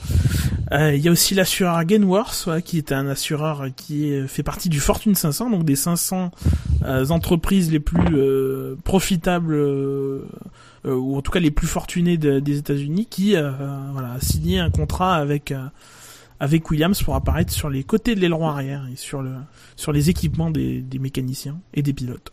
Mmh. Donc, euh, Non, mais c'est c'est c'est voilà, c'est là aussi c'est c'est c'est un signal que qu'on renvoie aux futurs potentiels investisseurs, c'est-à-dire que sur notre voiture euh, il y a euh, des sponsors, on, on s'arrache euh, pour sponsoriser euh, Williams. c'est aussi intéressant vis-à-vis de tout ça. Il y a donc oui partenariat avec Coris qui a été renouvelé une nouvelle fois. Ça fait 12 ans maintenant. hein, Oui. Coris. Euh, donc voilà, il y a, on va dire, il y a une base solide euh, et il y a euh, tout à construire avec euh, des nouveaux sponsors euh, et de l'argent frais qui sera euh, indispensable à la réussite dès cette année. Quoi. Donc, euh, Ouais, puis c'est des sponsors C'est vraiment qui font très sérieux, positif. quoi. hein. C'est des sponsors qui font sérieux. On a plus envie de s'associer à, à Williams aujourd'hui. Enfin, je, je serais, j'aurais 50 millions de dollars. tu nous en Euh, donnerais un peu quand même. Ah bah oui, évidemment, Oui. Hein, bon. Évidemment. C'est enregistré ça, hein Je laisserai alors, il te reste 5 millions. C'est enregistré, ce sera déposé. Putain, vous prendriez 45 Oh la vache. Ah bah, on est écoute, neuf, euh, hein. Qu'est-ce que tu crois? On divise par 10, on est 10. On divise les 50 millions par 10. Donc ouais ouais le c'est des sponsors qui font quand même euh, plus euh, enfin euh, plus euh, riches on va dire que ce qu'il y a ce qu'il y a chez Lotus quoi. Où Lotus euh, c'est pas un sponsor, c'est euh, juste une image. Euh, je vais pas faire offense à aux autres sponsors de Lotus mais c'est pas des gros sponsors, c'est c'est pas des sponsors de renommée internationale. Le sponsor russe dont j'ai oublié le nom euh, Yota Devices. je sais pas, c'est peut-être connu en Russie ou mais pas ici. apparemment, hein. oui. Bah oui, non mais je suppose, mais J'en parlerai à Vladimir. On en parlera. ouais. euh, ça vous le, on le coupera en montage ça, hein, parce que j'ai pas envie d'avoir de problème. Vive les poussières Riot Quelle audace. Tu vas te faire fouetter, toi. Ah oui. Pardon, excusez-moi. Les sponsors de Williams avec Petrobras, euh, Martini, euh, euh, bah, l'assureur qui est quand même une banque. Enfin c'est, enfin c'est pas, c'est un assureur, mais c'est quand même de l'argent qui qui, qui gère. Euh, ça fait plus sérieux que les sponsors, même s'il y a Total, même s'il y a Lotus, euh, ça fait plus sérieux tous les sponsors qu'il y a sur euh, euh, sur la voiture de, de Romain et de Pastor Maldonado, avec PDVSA aussi. Donc voilà, bah, je, ça, ça, fait plus sérieux. Eh bien, on passe à la suite, à moins que vous... euh, Ah non, un dernier petit truc sur Williams. Parce que euh, un bonheur n'arrivant jamais seul, il se pourrait euh, que ça continue et que euh, via euh, l'engagement de Felipe Nasser comme troisième pilote, parce que c'est apparemment celui qui tiendrait la corde pour euh, occuper ce poste, euh, eh bien il ramène son sponsor personnel qui est Banco do Brasil. Ah. Donc, euh, Encore un sponsor. euh, donc encore un sponsor. statutaire. euh, voilà. Oui. Un, CS, un, un sponsor CSP+. Oui. oui, plus plus. Plus plus même. Donc voilà, c'est peut-être même pas encore terminé malgré toutes ces, ces quatre ou cinq annonces de sponsors qu'on Mhm. attend. Eh bien, on passe à la suite avec la FOTA, euh, qui apparemment vivrait ces dernières semaines, euh, d'après euh, le Télégraphe. Euh, bah, faute, euh, faute de ressources, de moyens et, d'utilité finalement, puisque c'est une l'association des écuries qui finalement ne comprend pas toutes les écuries. Il y en a que 7 sur les 11 puisque Ferrari, Sauber, Red Bull et Toro Rosso n'en font pas partie. Donc et, et outre cette réflexion sur son rôle et son utilité, euh, il y a beaucoup de membres qui ne seraient pas à jour de- des cotisations qui permettent d'organiser euh, les diverses actions de, de, de la FOTA. Et il manquerait euh, le président euh, Martin Whitmarsh euh, qui est effectivement euh, un gros point d'interrogation sur son avenir en Formule 1. Mais il est où, Martin? Oui, c'est vrai. Je crois que je Il crois que le, jingle non ça c'est Rose Brown.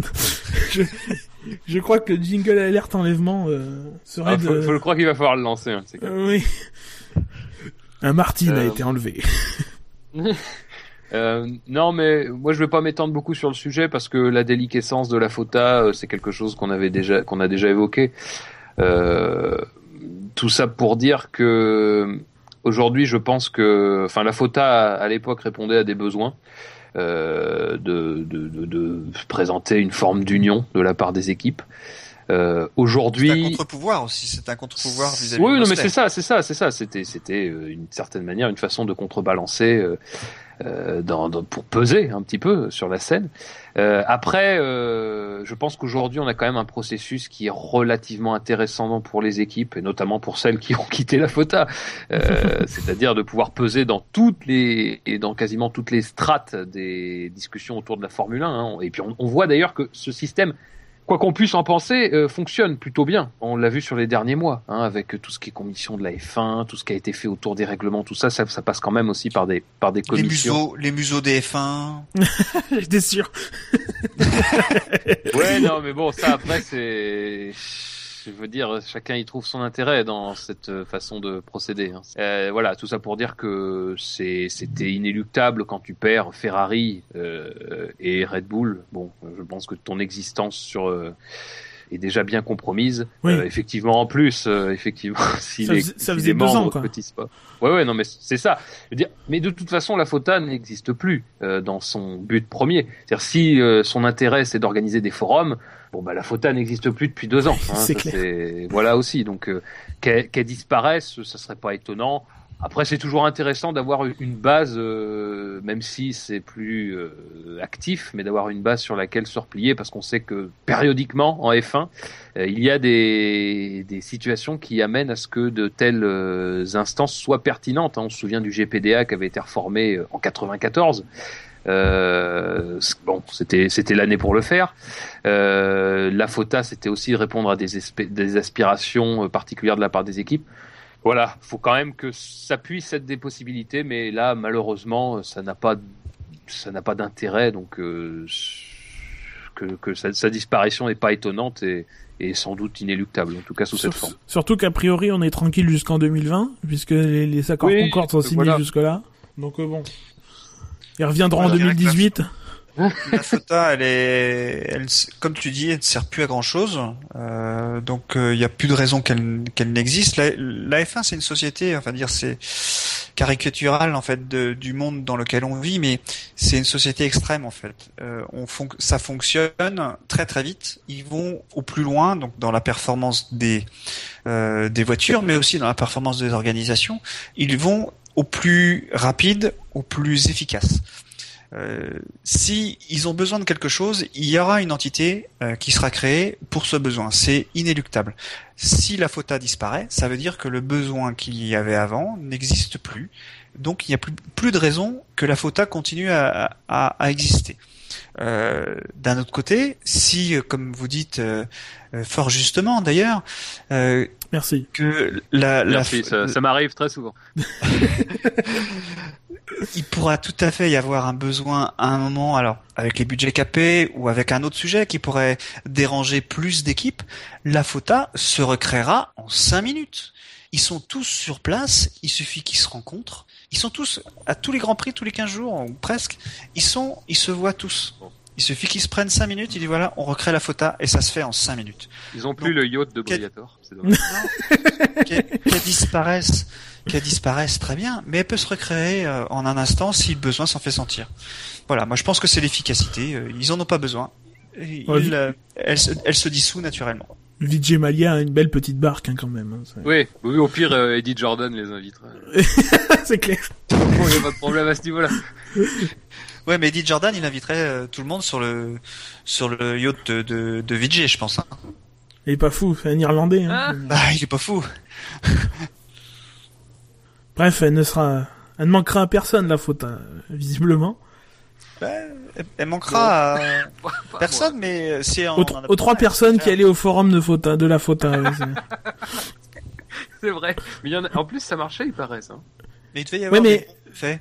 pour, pour moi, euh, justement, je voulais en parler un petit peu. euh, Pour moi, ça aurait marché ces forums de la Fota euh, si finalement les fans avaient été écoutés. Euh, euh, parce que visiblement, c'est pas trop le cas quand on voit que euh, euh, le- va, être mis en place. euh, alors pour l'instant, c'est que sur une course, mais le doublement des points de la dernière course. On parle de l'étendre à trois courses.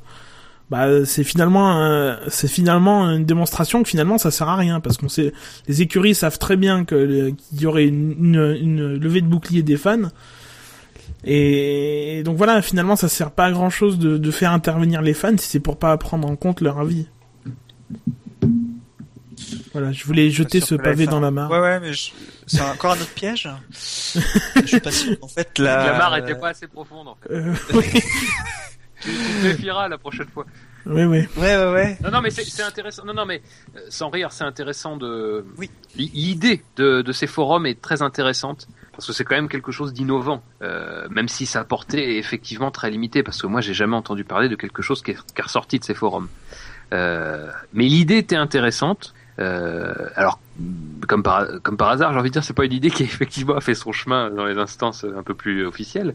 Mhm. Euh, euh, même si aujourd'hui, et à ce titre-là, euh, j'ai lu sur Autosport un, un, article, alors je crois que c'est la version plus, donc c'est Autosport payant, mais une interrogation sur le fait que la F1 aujourd'hui doit plus se tourner vers les nouvelles technologies, vers, vers les fans c'est quand même une réflexion qui semble émerger, euh, surtout avec, et c'est paradoxal, mais surtout avec cette idée de doublement des points qui a quand même été euh, un coup de tonnerre, qui a, a, beaucoup fait réagir, et notamment sur les réseaux sociaux, notamment sur euh, Internet, notamment sur les forums. on a beau dire, les gens qui sont aux, manettes des, des, instances, et notamment celles qui concernent les médias, sont pas non plus aveugles, savent très bien ce qui se passe. Euh, savent très bien euh, les, tendances qui peuvent se dégager. Euh, donc c'est quelque chose quand même qu'on peut envisager, surtout que tombe en même temps cette, ce problème d'audience. qui démontre que on peut pas avoir le beurre et l'argent du beurre, c'est-à-dire beaucoup d'argent et en même temps beaucoup de gens qui peuvent regarder la F1.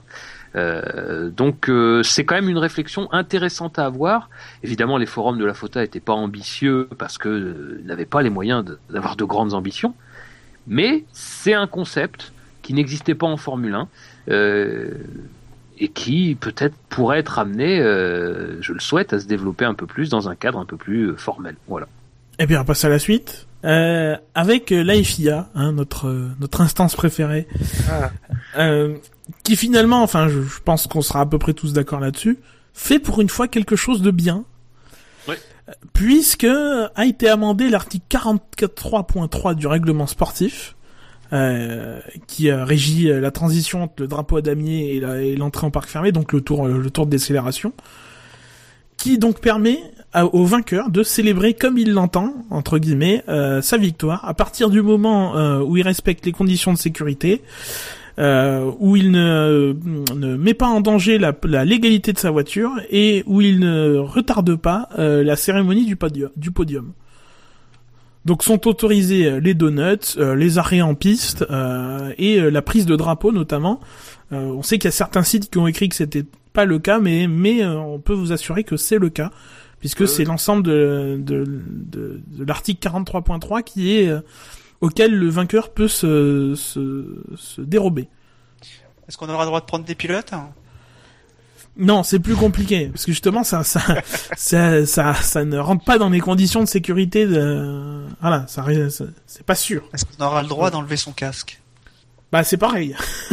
Ah c'est pareil. Je, je sais pas sûr. C'est quoi l'écriture exacte C'est de mettre en danger les pilotes, les autres pilotes. Euh... Je sais plus exactement. Je, suis, je suis réservé sur cette mesure. L'année dernière, on a bien vu que Vettel avait décidé de montrer à l'FIA qu'ils étaient ridicules. Que Mais ça a marché, finalement. Ça a marché, ça a marché. C'est à la limite, c'est très bien que les pilotes aient envie de le faire, eh ben qu'ils le fassent. Moi, ça me, enfin, euh, faire des donuts, euh, honnêtement, euh, ça me, je m'en fous quoi. Euh, les drapeaux, à la limite, je trouve ça plus esthétique, mais voilà, les, les donuts, bon. moi, j'en ai vu. Enfin, je suis, j'étais une fois allé au Mans où il y avait une des World Series by Renault. Il y avait un moment des F1 qui tournent, qui font trois quatre tours, on les voit trois ou quatre fois passer, et puis à la fin ils font un donut et ils, coupent le moteur quand il y a plein de fumée partout. Ouais, bah ouais. Bon, je, je, je suis pas, je, suis un fan de, je suis un fan de sport auto pourtant, mais ça, ça me, ça m'a diffère. vraiment. Le fait est que c'est pas quelque chose. Enfin, je veux dire, c'est c'est quelque chose qui euh, qui existe dans toutes les séries. Enfin, un, un donut, c'en est presque devenu banal. Mais c'est plus la symbolique derrière tout ça, c'est-à-dire que la FIA, euh, à cause des règlements, euh, ça, ça, aboutissait à une situation dans laquelle ben, le vainqueur pouvait pas se servir de, de sa voiture, le seul, le seul sport, ne pouvait pas se servir de sa voiture pour manifester sa joie, pour montrer, enfin voilà, pour communier aussi avec le public, pour pour pour pour fêter sa victoire tout simplement. Et là aujourd'hui, et moi c'est plutôt c'est plutôt ça au fait, enfin c'est la résultante de tout, de tout ce qui précède, mais c'est l'idée qu'aujourd'hui, le règlement vient dire, vous pouvez, vous pouvez fêter votre victoire, tant que c'est sûr, euh, tant que vous retardez pas trop le protocole, vous pouvez fêter votre victoire. Euh, moi, c'est une bonne chose, sauf mais c'est juste un... Je te coupe, et, sauf sur certains circuits, parce que je me souviens que bah, à Spa, ils font pas le tour d'honneur, parce que le circuit est trop long. Euh, il me ouais, mais tu peux le faire à la source après. Enfin... Ouais, tu, prends la, la source, tu fais des donuts, tu sors de la voiture, tu fais le pitre et tu reviens. Le, tour d'honneur, il le, enfin, il a toujours eu lieu le tour d'honneur, hein, le pilote qui salue le public, euh, voilà, qui ramasse les marbles, enfin voilà, c'est pas. Mais le, le, il pouvait pas le manifester, il pouvait pas faire des donuts. C'est d'ailleurs en cela que je pense qu'effectivement Sébastien Vettel a son rôle. Euh, et même Fernando Alonso, hein, qui, a, qui, a, qui, a, pris des drapeaux, euh, qui a communié avec le public à Valence en 2012, on se souvient très bien. Ils ont participé à, à ce que on enfin, ce que les instances prennent conscience aussi de la bêtise euh, d'un règlement qui euh, ne permettait quasiment pas de fêter la victoire, alors que dans tous les autres sports mécaniques, et même dans certains, c'est devenu, euh, c'est presque théâtralisé. Le MotoGP, une victoire de Rossi, c'est du, du grand spectacle. Rossi, Lorenzo, c'est pire. Oui, non, non, mais bah, c'est quand même Rossi qui, a la, paternité de ce type de, de ce type de, de, cérémonie. Mais après, ce que je veux juste dire, c'est que voilà, on rétablit une situation normale et ça participe aussi de l'image que renvoie la F1 d'un sport qui se décrispe un peu sur ces règlements qui étaient très très sévères et qui permettaient même pas au vainqueur de fêter dans de bonnes conditions sa victoire. Là aujourd'hui, un vainqueur peut faire des donuts, il peut prendre un drapeau, il peut, il peut, voilà, il peut tant que ça reste sûr, comme dans toutes les autres séries d'ailleurs, il peut faire ce qu'il veut, mais il peut manifester sa joie. Et c'est aussi une manière de rapprocher un peu plus le public et les pilotes. Euh, c'est aussi euh, cette idée, voilà, de, de, de, numéro permanent qui avait aussi un petit peu cette, cette vision-là. Donc, on note quand même euh, du côté des instances une volonté, voilà, de, de créer euh, un lien plus fort entre le public et le sport et je veux dire, on peut que s'en satisfaire. C'est dommage que ce soit euh, le règlement qui t'autorise, qui, qui, qui quasiment te, qui sacralise ce moment-là. Mais au moins, c'est une avancée. Faut pas le nier non plus. Alors pour répondre à la question de tout à l'heure sur la, la, dénomination exacte de, de cet article, euh, c'est à partir du moment où un tel acte euh, est, euh, est entrepris de manière sûre et ne met pas en danger les autres pilotes et les euh, officiels. Donc a priori, ouais, enlever son casque c'est pas autorisé. Donc. Non, non, non, mais pas de manière sûre. À, ce qui s'était passé l'année dernière, ouais, ouais, qui n'avait pas été sanctionné aussi. Non, voilà, c'est bon, c'est bien, c'est comme tu dis, euh, c'est euh, on dessert un peu les taux du règlement parce que c'est vrai que je crois que dans le règlement il est écrit la longueur du de la nappe où il y a les trophées ou un truc comme ça. Je crois qu'il y, a une histoire comme ça, euh, la, longueur de, la nappe qui dépasse. je suis pas spécialiste sur ce genre de règlement. non voilà, c'est c'est euh, c'est très bien qu'il y a, que ça s'allège un peu, que ce soit un peu plus souple, que ce soit un peu plus. Euh, c'est c'est quand même le pinacle du sport automobile, quoi. Hein. Donc euh, si euh, euh, les voitures ne font pas rêver, si les pilotes ne font pas rêver, enfin voilà, c'est il y a y a plus de public à venir. Hein. Enfin, il y a rien de plus désolant que d'aller euh, en Turquie quand on y allait, euh, en Chine où euh, la moitié ou les trois quarts des tribunes sont vides, ou à Bahreïn d'ailleurs.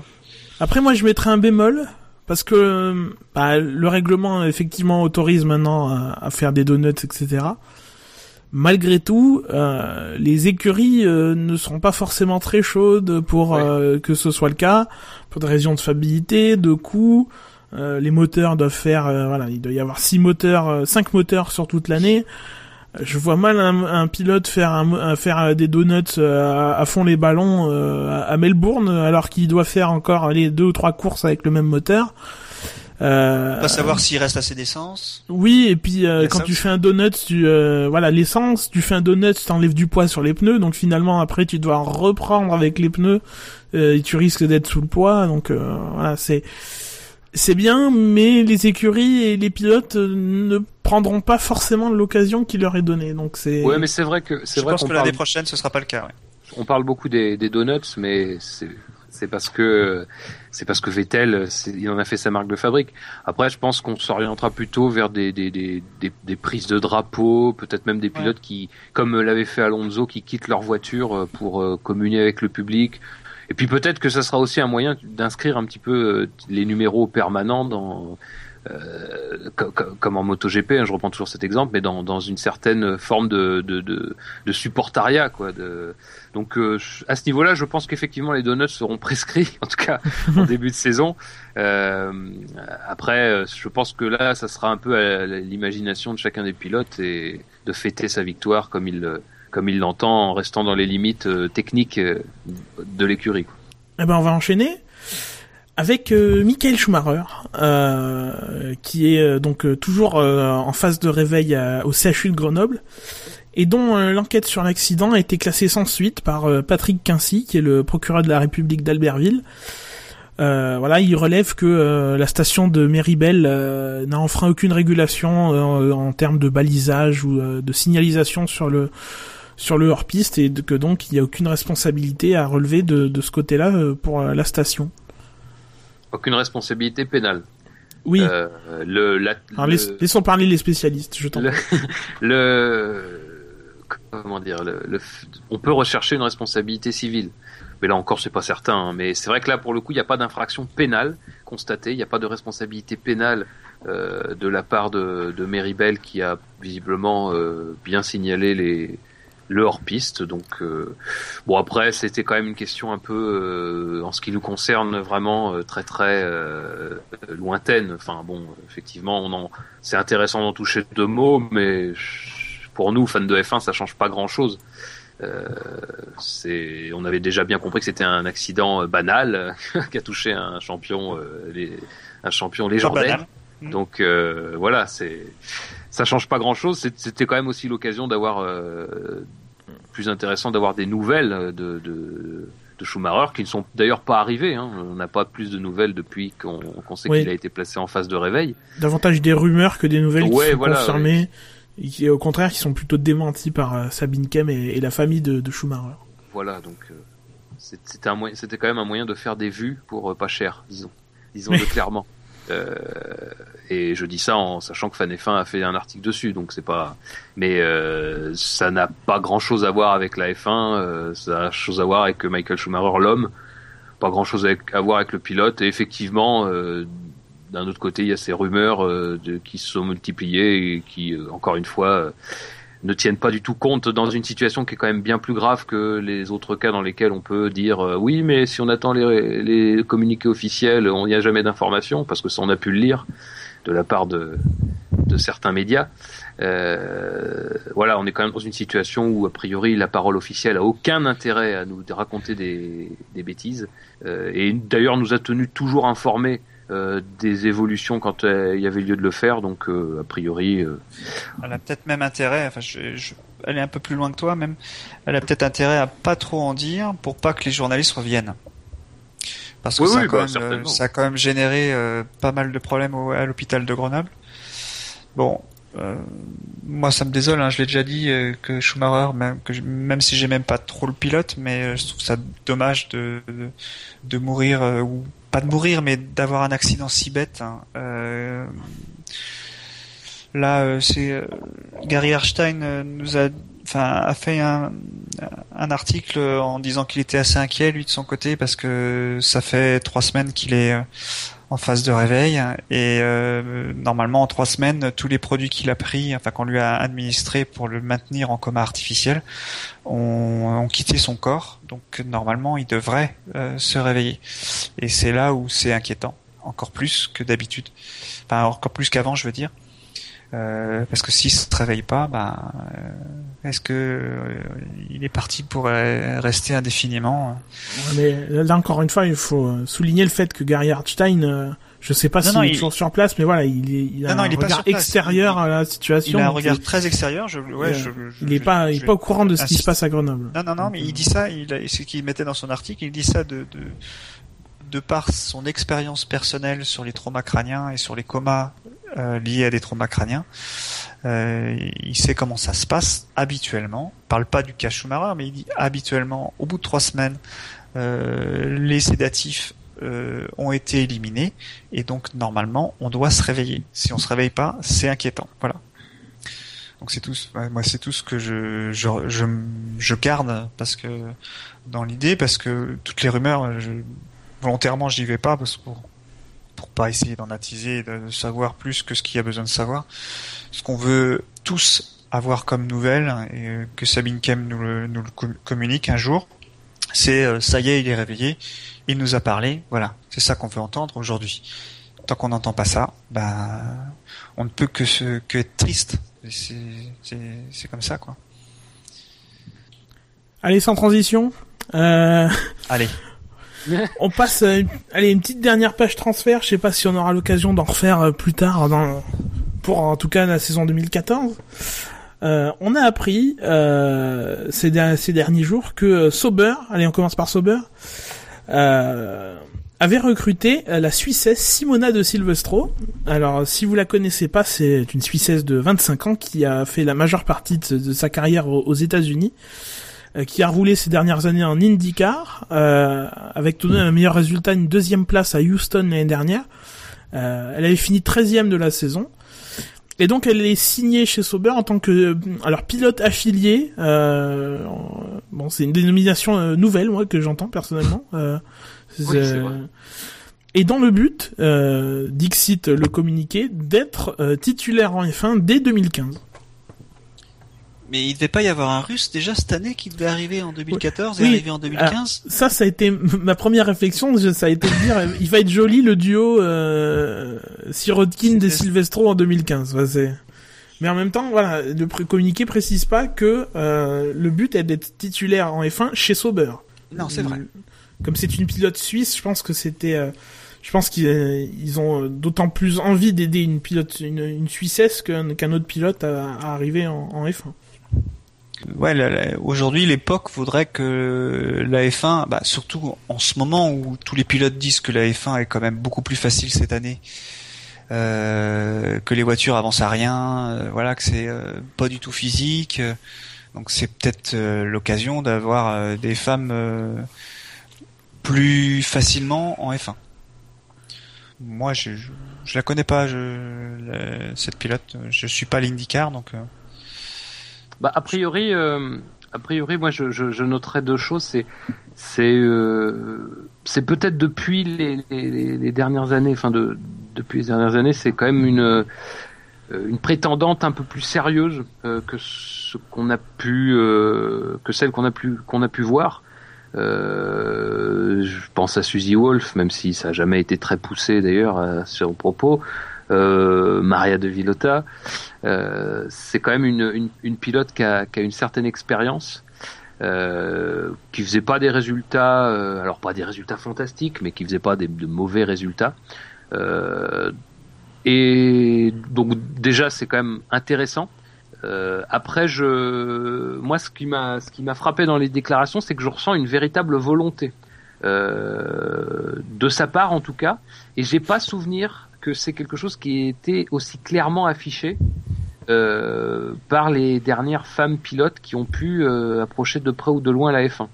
Euh, alors, je sais bien que ça fait pas tout, hein, puisqu'ils ont tous la volonté d'accéder à la Formule 1, mais en tout cas, c'est quelque chose que je ressens comme plus positif, qui me fait regarder un peu plus d'un œil un peu plus, euh, euh, va dire concret cette cette affiliation. Après, je, très clairement, je ne sais pas ses forces et ses faiblesses euh, en termes de pilotage et surtout en termes, parce que ce sera aussi important, en termes de soutien financier. Euh, et donc à ce niveau-là, euh, je peux pas me prononcer, mais bon, elle entre dans le giron de la F1. Euh, à voir, voilà. eh bien, on va passer, oui, prochain sujet transfert qui concerne Red Bull et la filière Red Bull car euh, va rouler en GP3 euh, Jan, euh, Yann, Jan, je sais pas exactement, Mardenborough, euh, qui a une particularité et ça touche notamment Jackie, qui est celui d'avoir gagné, qui est celle d'avoir gagné la GT Academy en 2011. C'est-à-dire que ce monsieur nous vient des consoles de jeux et plus particulièrement de la, de la PlayStation, de Gran Turismo. Alors ouais, je vais. Euh, oui, car Jackie a une, a une théorie euh, là-dessus. Ouais, je. En fait, euh, bon, la GT Academy, avant de faire, expliquer un petit peu ce que c'est pour ceux qui ne l'ignoraient. Euh, donc, c'est un programme qui est financé par Sony et Nissan, euh, qui euh, euh, permettent à des pilotes virtuels de rouler sur un circuit euh, d'abord qui est désigné en virtuel, circuit et une voiture, on doit faire le meilleur temps. Et euh, donc il y a à peu près 100 000 personnes qui, euh, qui, qui, essayent de gagner tous les ans. alors les meilleurs dans chaque pays sont sélectionnés. Donc il y a, il y a eu des Français qui ont été sélectionnés et ils vont à Silverstone euh, donc il y a une trentaine de personnes qui vont à Silverstone par an. Et de ces 30 personnes-là, il y a le gagnant de la GT Academy, où il y a des épreuves euh, de mental ou de, style parcours commando, des épreuves de course, des épreuves. C'est assez euh, et à chaque chaque épreuve est notée par des juges et un petit peu comme une Star Academy, tous les jours il y en a ça, ça, dure une semaine. Tous les jours, il y en a une partie qui part jusqu'à ce que les derniers jours, il reste plus que six personnes. Et euh, et puis on désigne le, gagnant à la, à la, fin de la journée. Il y a eu donc il y a eu plusieurs vainqueurs jusqu'à présent de la GT Academy. Le premier gagnant de la GT Academy, c'était en 2009, c'était ou 2008, c'était Lucas Ordonez, donc un Espagnol qui venait de la F3. personnellement, c'est le seul que je connais. Tu vois, c'est ah, les autres n'ont pas marqué. Alors l'autre qui a donc lui, c'est lui qui a eu le plus gros euh, palmarès parce qu'il a gagné les 12 heures de Sebring. Oui. En LMP2. Oui, oui. Euh, parce que par la suite, en fait, ce qui se passe, c'est que les vainqueurs de la GT Academy ont un programme qui est financé en général deux ans après leur euh, le fait qu'ils ont gagné. Ils ont un programme financé. alors c'était sur les courses d'endurance. C'est ça qui, est, qui est souvent ils font les 24 heures de Dubaï, je crois. Ils font d'abord les 24 heures de Dubaï l'année qui suit, mais l'année d'après, si ça s'est bien passé, mhm. ils vont en prototype euh, style LMP2. Donc oui, parce que Nissan est motoriste en LMP2. Voilà, et motoriste et euh, ils ont une équipe affiliée qui est euh, toujours l'équipe qui est euh, PlayStation. Alors je sais plus c'est Oreca qui, qui c'est une voiture Oreca je crois, mais oui probablement oui. Et voilà donc lui, il a, il a été, alors ça n'existait pas comme étant championnat du monde, mais il a gagné euh, Lucas Ordonez avec ses coéquipiers euh, les l'année où il était, donc il avait gagné Sebring, il a terminé deuxième au Mans et il a été vainqueur du championnat euh, qui n'était pas l'OEC à l'époque, mais c'était ah oui la coupe, l'ILMC. Ouais, c'était l'ILMC exactement. Donc eux, ils ont gagné. L'année d'après, donc Lucas Ordonez, il n'y en a pas eu, mais l'année qui a suivi, donc euh, il y a eu un Français qui a gagné. C'était Jordan Tresson. Ah, ça me dit quelque chose. Euh, ah ouais, et lui c'est un c'est un avion, lui, hein. c'est un avion de chasse. Euh, il a fait aussi le Mans, ça s'est pas très bien passé parce que les, la voiture a eu des soucis et puis il y avait d'autres voitures qui étaient LMP2 qui étaient plus performantes qu'eux. Après il y a eu Yann et le dernier, je ne sais plus comment il s'appelle. Ah bah tu vois, finalement.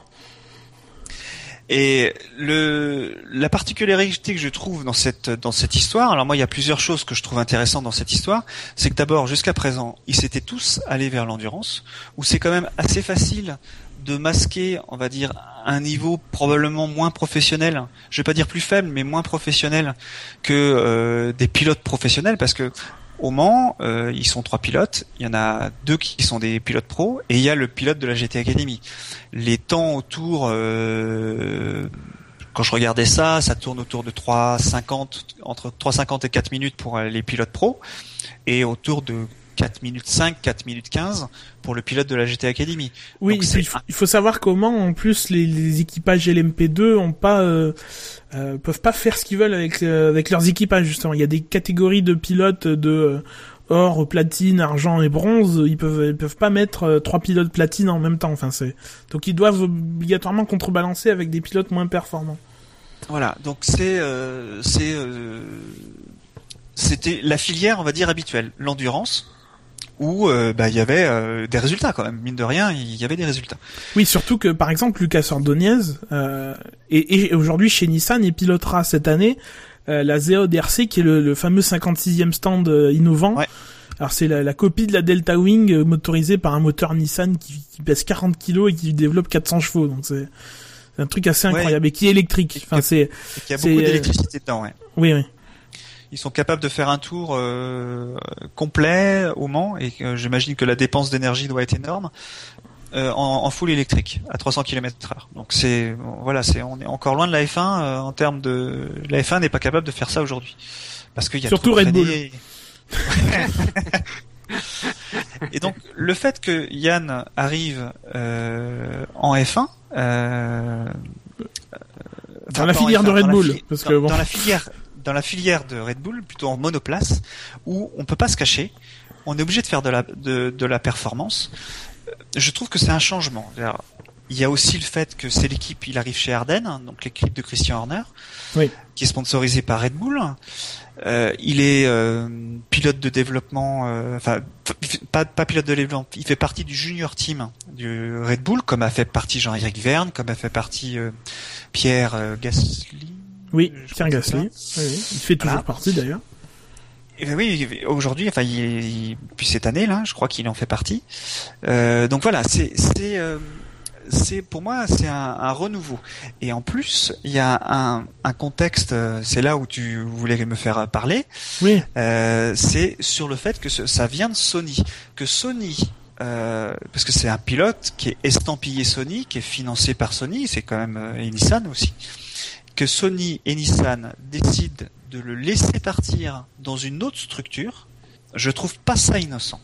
Sachant qu'en plus Sony veut aller vers la F1, qu'on sait qu'il est approché par euh, McLaren et Lotus, pourquoi pas un troisième larron qui piquerait, on va dire, le, contrat euh, de sponsoring de Sony pour euh, Lotus, pour euh, pardon Red Bull ou euh, Toro Rosso. Moi, je je vais pas dire que c'est une- enfin c'est ça fait beaucoup de c'est peut-être de, la présomption mais je, trouve ça vraiment curieux que Yann qui est un pilote qui est rapide hein, il a fait des bonnes courses en F3 apparemment c'est ce qu'on lit hein, dans la presse hein. Euh, euh, moi, je l'avais pas trouvé au, au 24 heures, je l'avais pas trouvé transcendant, hein, donc j'avais arrêté de suivre son son parcours. Vous, vous regarderez, hein, euh, nos fidèles auditeurs, vous regarderez, il ressemble, euh, il a une re- ressemblance avec Lewis quand même. On dirait le fils de Lewis Hamilton et de Nicole. C'est, on a vu ça tout à l'heure avec Fab. C'était quand même, euh, c'était quand même frappant. C'est, Donc euh, donc voilà, moi je trouve c'est c'est quand même intéressant, c'est un c'est une nouveauté parce que moi je, je pense qu'un jour la, la la F1 va recruter parmi le- les pilotes virtuels. Euh, bon, je suis un peu euh, euh, je connais un petit peu ce milieu parce que j'en fais pas vraiment partie, mais en dehors du fait que la simulation ne permet pas de simuler le physique des gens, la, capacité physique des gens, ne permet pas de, simuler la peur que peuvent avoir les gens à rouler vite et se mettre en danger. Il reste vrai que euh, Yann, par exemple, c'est ce qu'il m'avait dit quand je l'avais interviewé. Euh, il est, il se comme il se la pète. il- il- Non, non, mais allez dans le numéro de Live Sim. je te tendais une perche. Non, non, mais voilà. Euh, il, il- il disait fort justement, j'ai quand même battu 90 000 personnes. Et je connais pas une seule crois comme il forme- se la pète. C'est la réalité. Il oui. n'y a aucune bah oui. formule du karting à la F1 qui permet de sélectionner 90 000 personnes et de jauger 90 000 personnes. Ça coûte énormément cher de faire, de, découvrir un pilote. Là, euh, s'il est bon, eh ben, il va être bon et il sera bon chez Ardennes, il sera bon en, en GP3, hein. il passera en GP2 ou en F3.5 et éventuellement après il aura un essai F1 et on verra.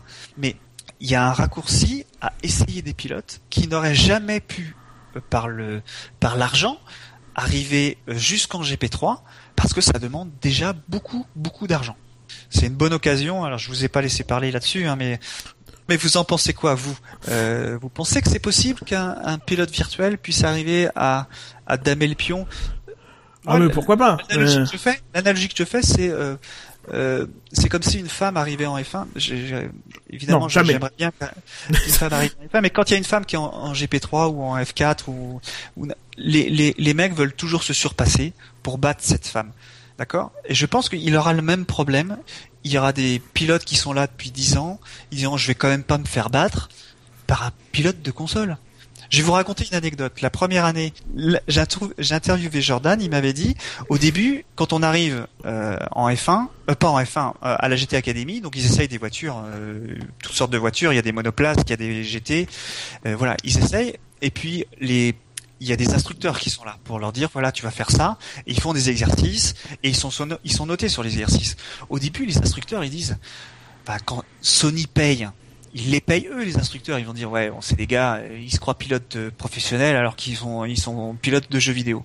Mais à la fin de la semaine, les mêmes instructeurs ont dit à Jordan et je suis sûr ils ont dit à d'autres, euh, il y a des trucs que tu fais que je suis pas capable de faire. Et ils étaient très étonnés à la fin de la semaine de voir que ces pilotes euh, virtuels qui n'avaient pas l'expérience du le feeling, on va dire, de la glisse ou du contrôle du pilotage à la limite, euh, ont d'autres expériences, ont, beaucoup plus de kilométrage que n'importe quel pilote euh, pourra jamais avoir, euh, même un pilote professionnel. parce que des pilotes virtuels, ça roule beaucoup, beaucoup, beaucoup. On se rend pas compte. Hein. Moi, j'ai fait. On m'en parle pas. J'ai fait des, j'ai fait des championnats pendant des années, moi. J'ai roulé tous mes week-ends, ça m'est arrivé. Tu regardes le kilométrage que tu fais, c'est impressionnant. Moi, j'ai roulé une fois pour une course, hein, c'était au, c'était au Nordschleife, donc la fameuse course du Nordschleife, où on a fait, euh, c'était une course de 6 heures, on était en relais à deux, et je me suis entraîné donc sur le circuit, le grand circuit, 22 km, hein, que tout le monde connaît, enfin, de nom au moins. Hein, Fab, tu connais les, 60 virages et tout, tu les connais par cœur. Oh, il y, en a plus euh, de... J'étais, écoute, j'ai moi-même une anecdote. Mais c'est celui euh, que tu fais en 4L avec Dino. Voilà, c'est celui que, que en, Dino, en deux de parcourir en 4L. En 4L. Euh, au terme d'une course palpitante. Hein. Euh, Dino, Dino défendait trop bien sa position. et j'ai bien cru pouvoir le passer sur la fin et impossible. Moi j'ai apprécié ton tour en 18 minutes 45, c'était quand même beau chrono, beau chrono. Bah écoute, merci.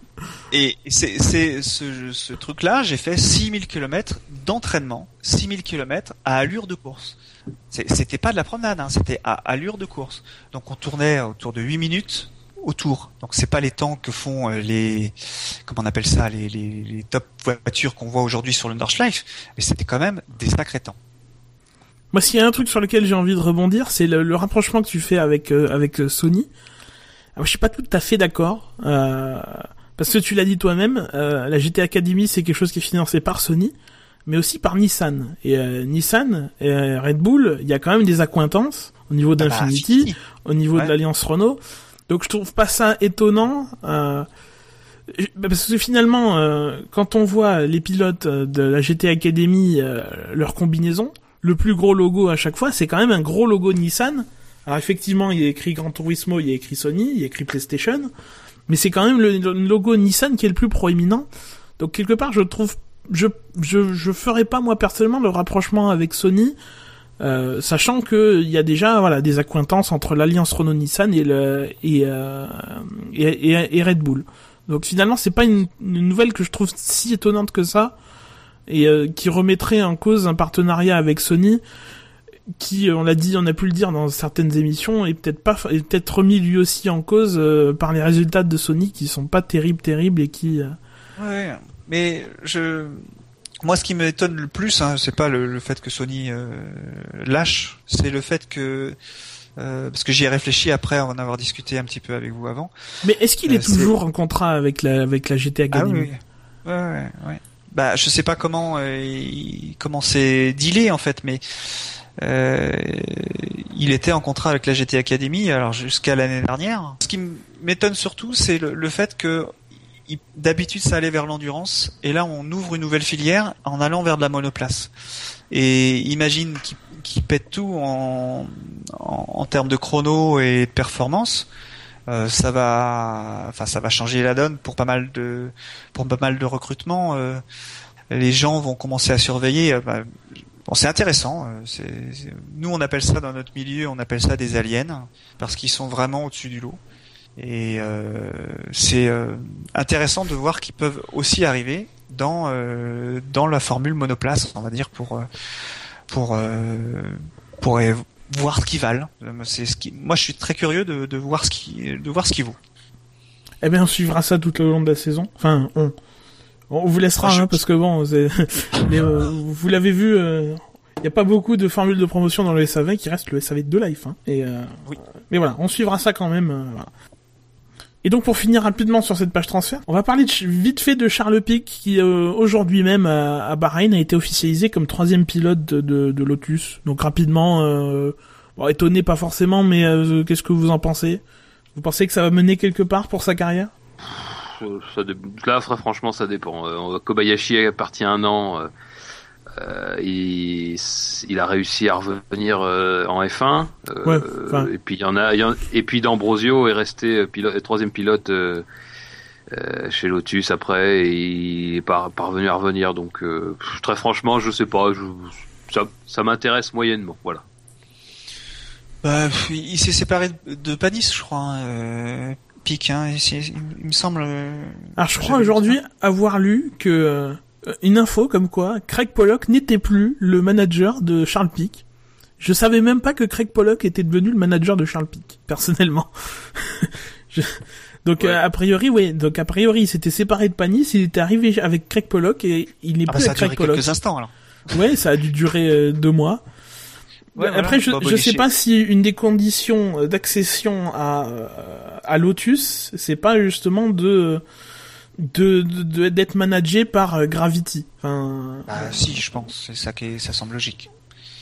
parce Mais, que finalement, euh, ouais. on, a, on a dit beaucoup de choses sur Grosjean et sur Boulier, et les, là encore les accointances qu'il y a entre les deux. Mais finalement, Boulier était directeur de Gravity Sport Management, qui, qui Sport Management, qui est une filière, une filiale de euh, de de, de, le, de Génie. Génie. Donc euh, finalement, c'est pas avec Boulier que, que Grosjean est, est à coquiner, mais avec euh, finalement le, le propriétaire de son écurie. Donc euh, donc beaucoup de gens qui parlent de transfert ailleurs de Grosjean, je sais pas si Génie laissera filer Grosjean si jamais il devait per- performer cette année. Euh, je sais pas s'ils le laisseront filer chez la concurrence. non, bah, s'il y a de l'argent à se faire, si. S'ils en ont ouais. besoin. Est-ce que, enfin, c'est, un pilote qui est français, donc voilà, c'est intéressant de, se dire qu'il garde un petit pied dans la F1. Bon, euh, j'y pensais cet après-midi quand j'ai lu la news. Il, euh, voilà, il va peut-être mettre la pression à quelqu'un parce que lui, il est capable de rentrer dans le baquet rapidement, on va dire, comme euh, pas comme on va dire Kovalainen. Euh, donc, mais il mettrait la pression à qui? Il va pas mettre la pression à Maldonado. C'est lui qui tient le financement de l'équipe ou quasiment. J'exagère en disant ça. Le trait est un peu euh, exagéré peut-être, mais euh, la seule personne à qui il peut mettre la pression, c'est à Grosjean. Et Grosjean, je pense, est sur une autre planète que que Charles Pic, hein, honnêtement. Il s'est fait, il, a été surpris de ne pas être renouvelé par Caterham, mais euh, ça fait partie des pilotes qui euh, un petit peu comme Bruno Senna qui s'aperçoivent que un peu trop tard que ben il faut toujours montrer qu'on est compétitif. Toujours. Et pas se démotiver en se disant l'année prochaine j'aurai une meilleure voiture. Parce que ça se trouve l'année prochaine t'es plus là. Et je pense que c'est ce qui s'est passé. Et c'est un bon pilote hein, euh, Charles Pic mais voilà il peut pas montrer euh, dans une voiture de fond de grille euh, à se battre avec Jules Bianchi. Enfin je veux dire c'est Puis finalement, il a souffert de, de la comparaison avec Van der Garde, qui avec était euh, un- avec Van der Garde. qui était moins expérimenté euh, sur la fin de la saison en tout cas. je pense que ça sent la fin quand même, comme D'Ambrosio, euh, comme comme les troisièmes pilotes qui euh, bah, qui sont pas là pour euh, pour rouler vraiment quoi. Bon, bah, tous les dossiers sont bouclés. Eh ben, on vous laisse vous retrouver euh, sur nos canaux habituels. On est sur savf1.fr, on est sur iTunes, on est sur le canal Alpha de Pod Radio, on est sur Podca- Podcast France où il faut nous mettre 5 étoiles. On est sur Facebook, on est sur Twitter avec le compte le SAVF1, le compte officiel. Nos comptes sont sur savf1.fr en colonne de droite. Euh, messieurs, le SAV de la F1, c'est, La famille. C'est la famille. Le Ritz. C'est le Ritz des podcasts. Encore une fois, il faut nous mettre 5 étoiles. Euh, c'est long. Aujourd'hui, c'était long. C'est long. ouais. Mais en même temps, il y a eu beaucoup d'actualités la semaine dernière. On a essayé de se réunir le plus tôt possible. Et voilà, c'était ce soir et, et pas avant. Bref, oui, bah, finissons-en. Hein, hein. Passez euh, de bons essais à Bahreïn et a priori, on se retrouve euh, euh, allez, dimanche ou lundi pour un, un bilan de, de, de ces essais. À bientôt. À bientôt. Ciao.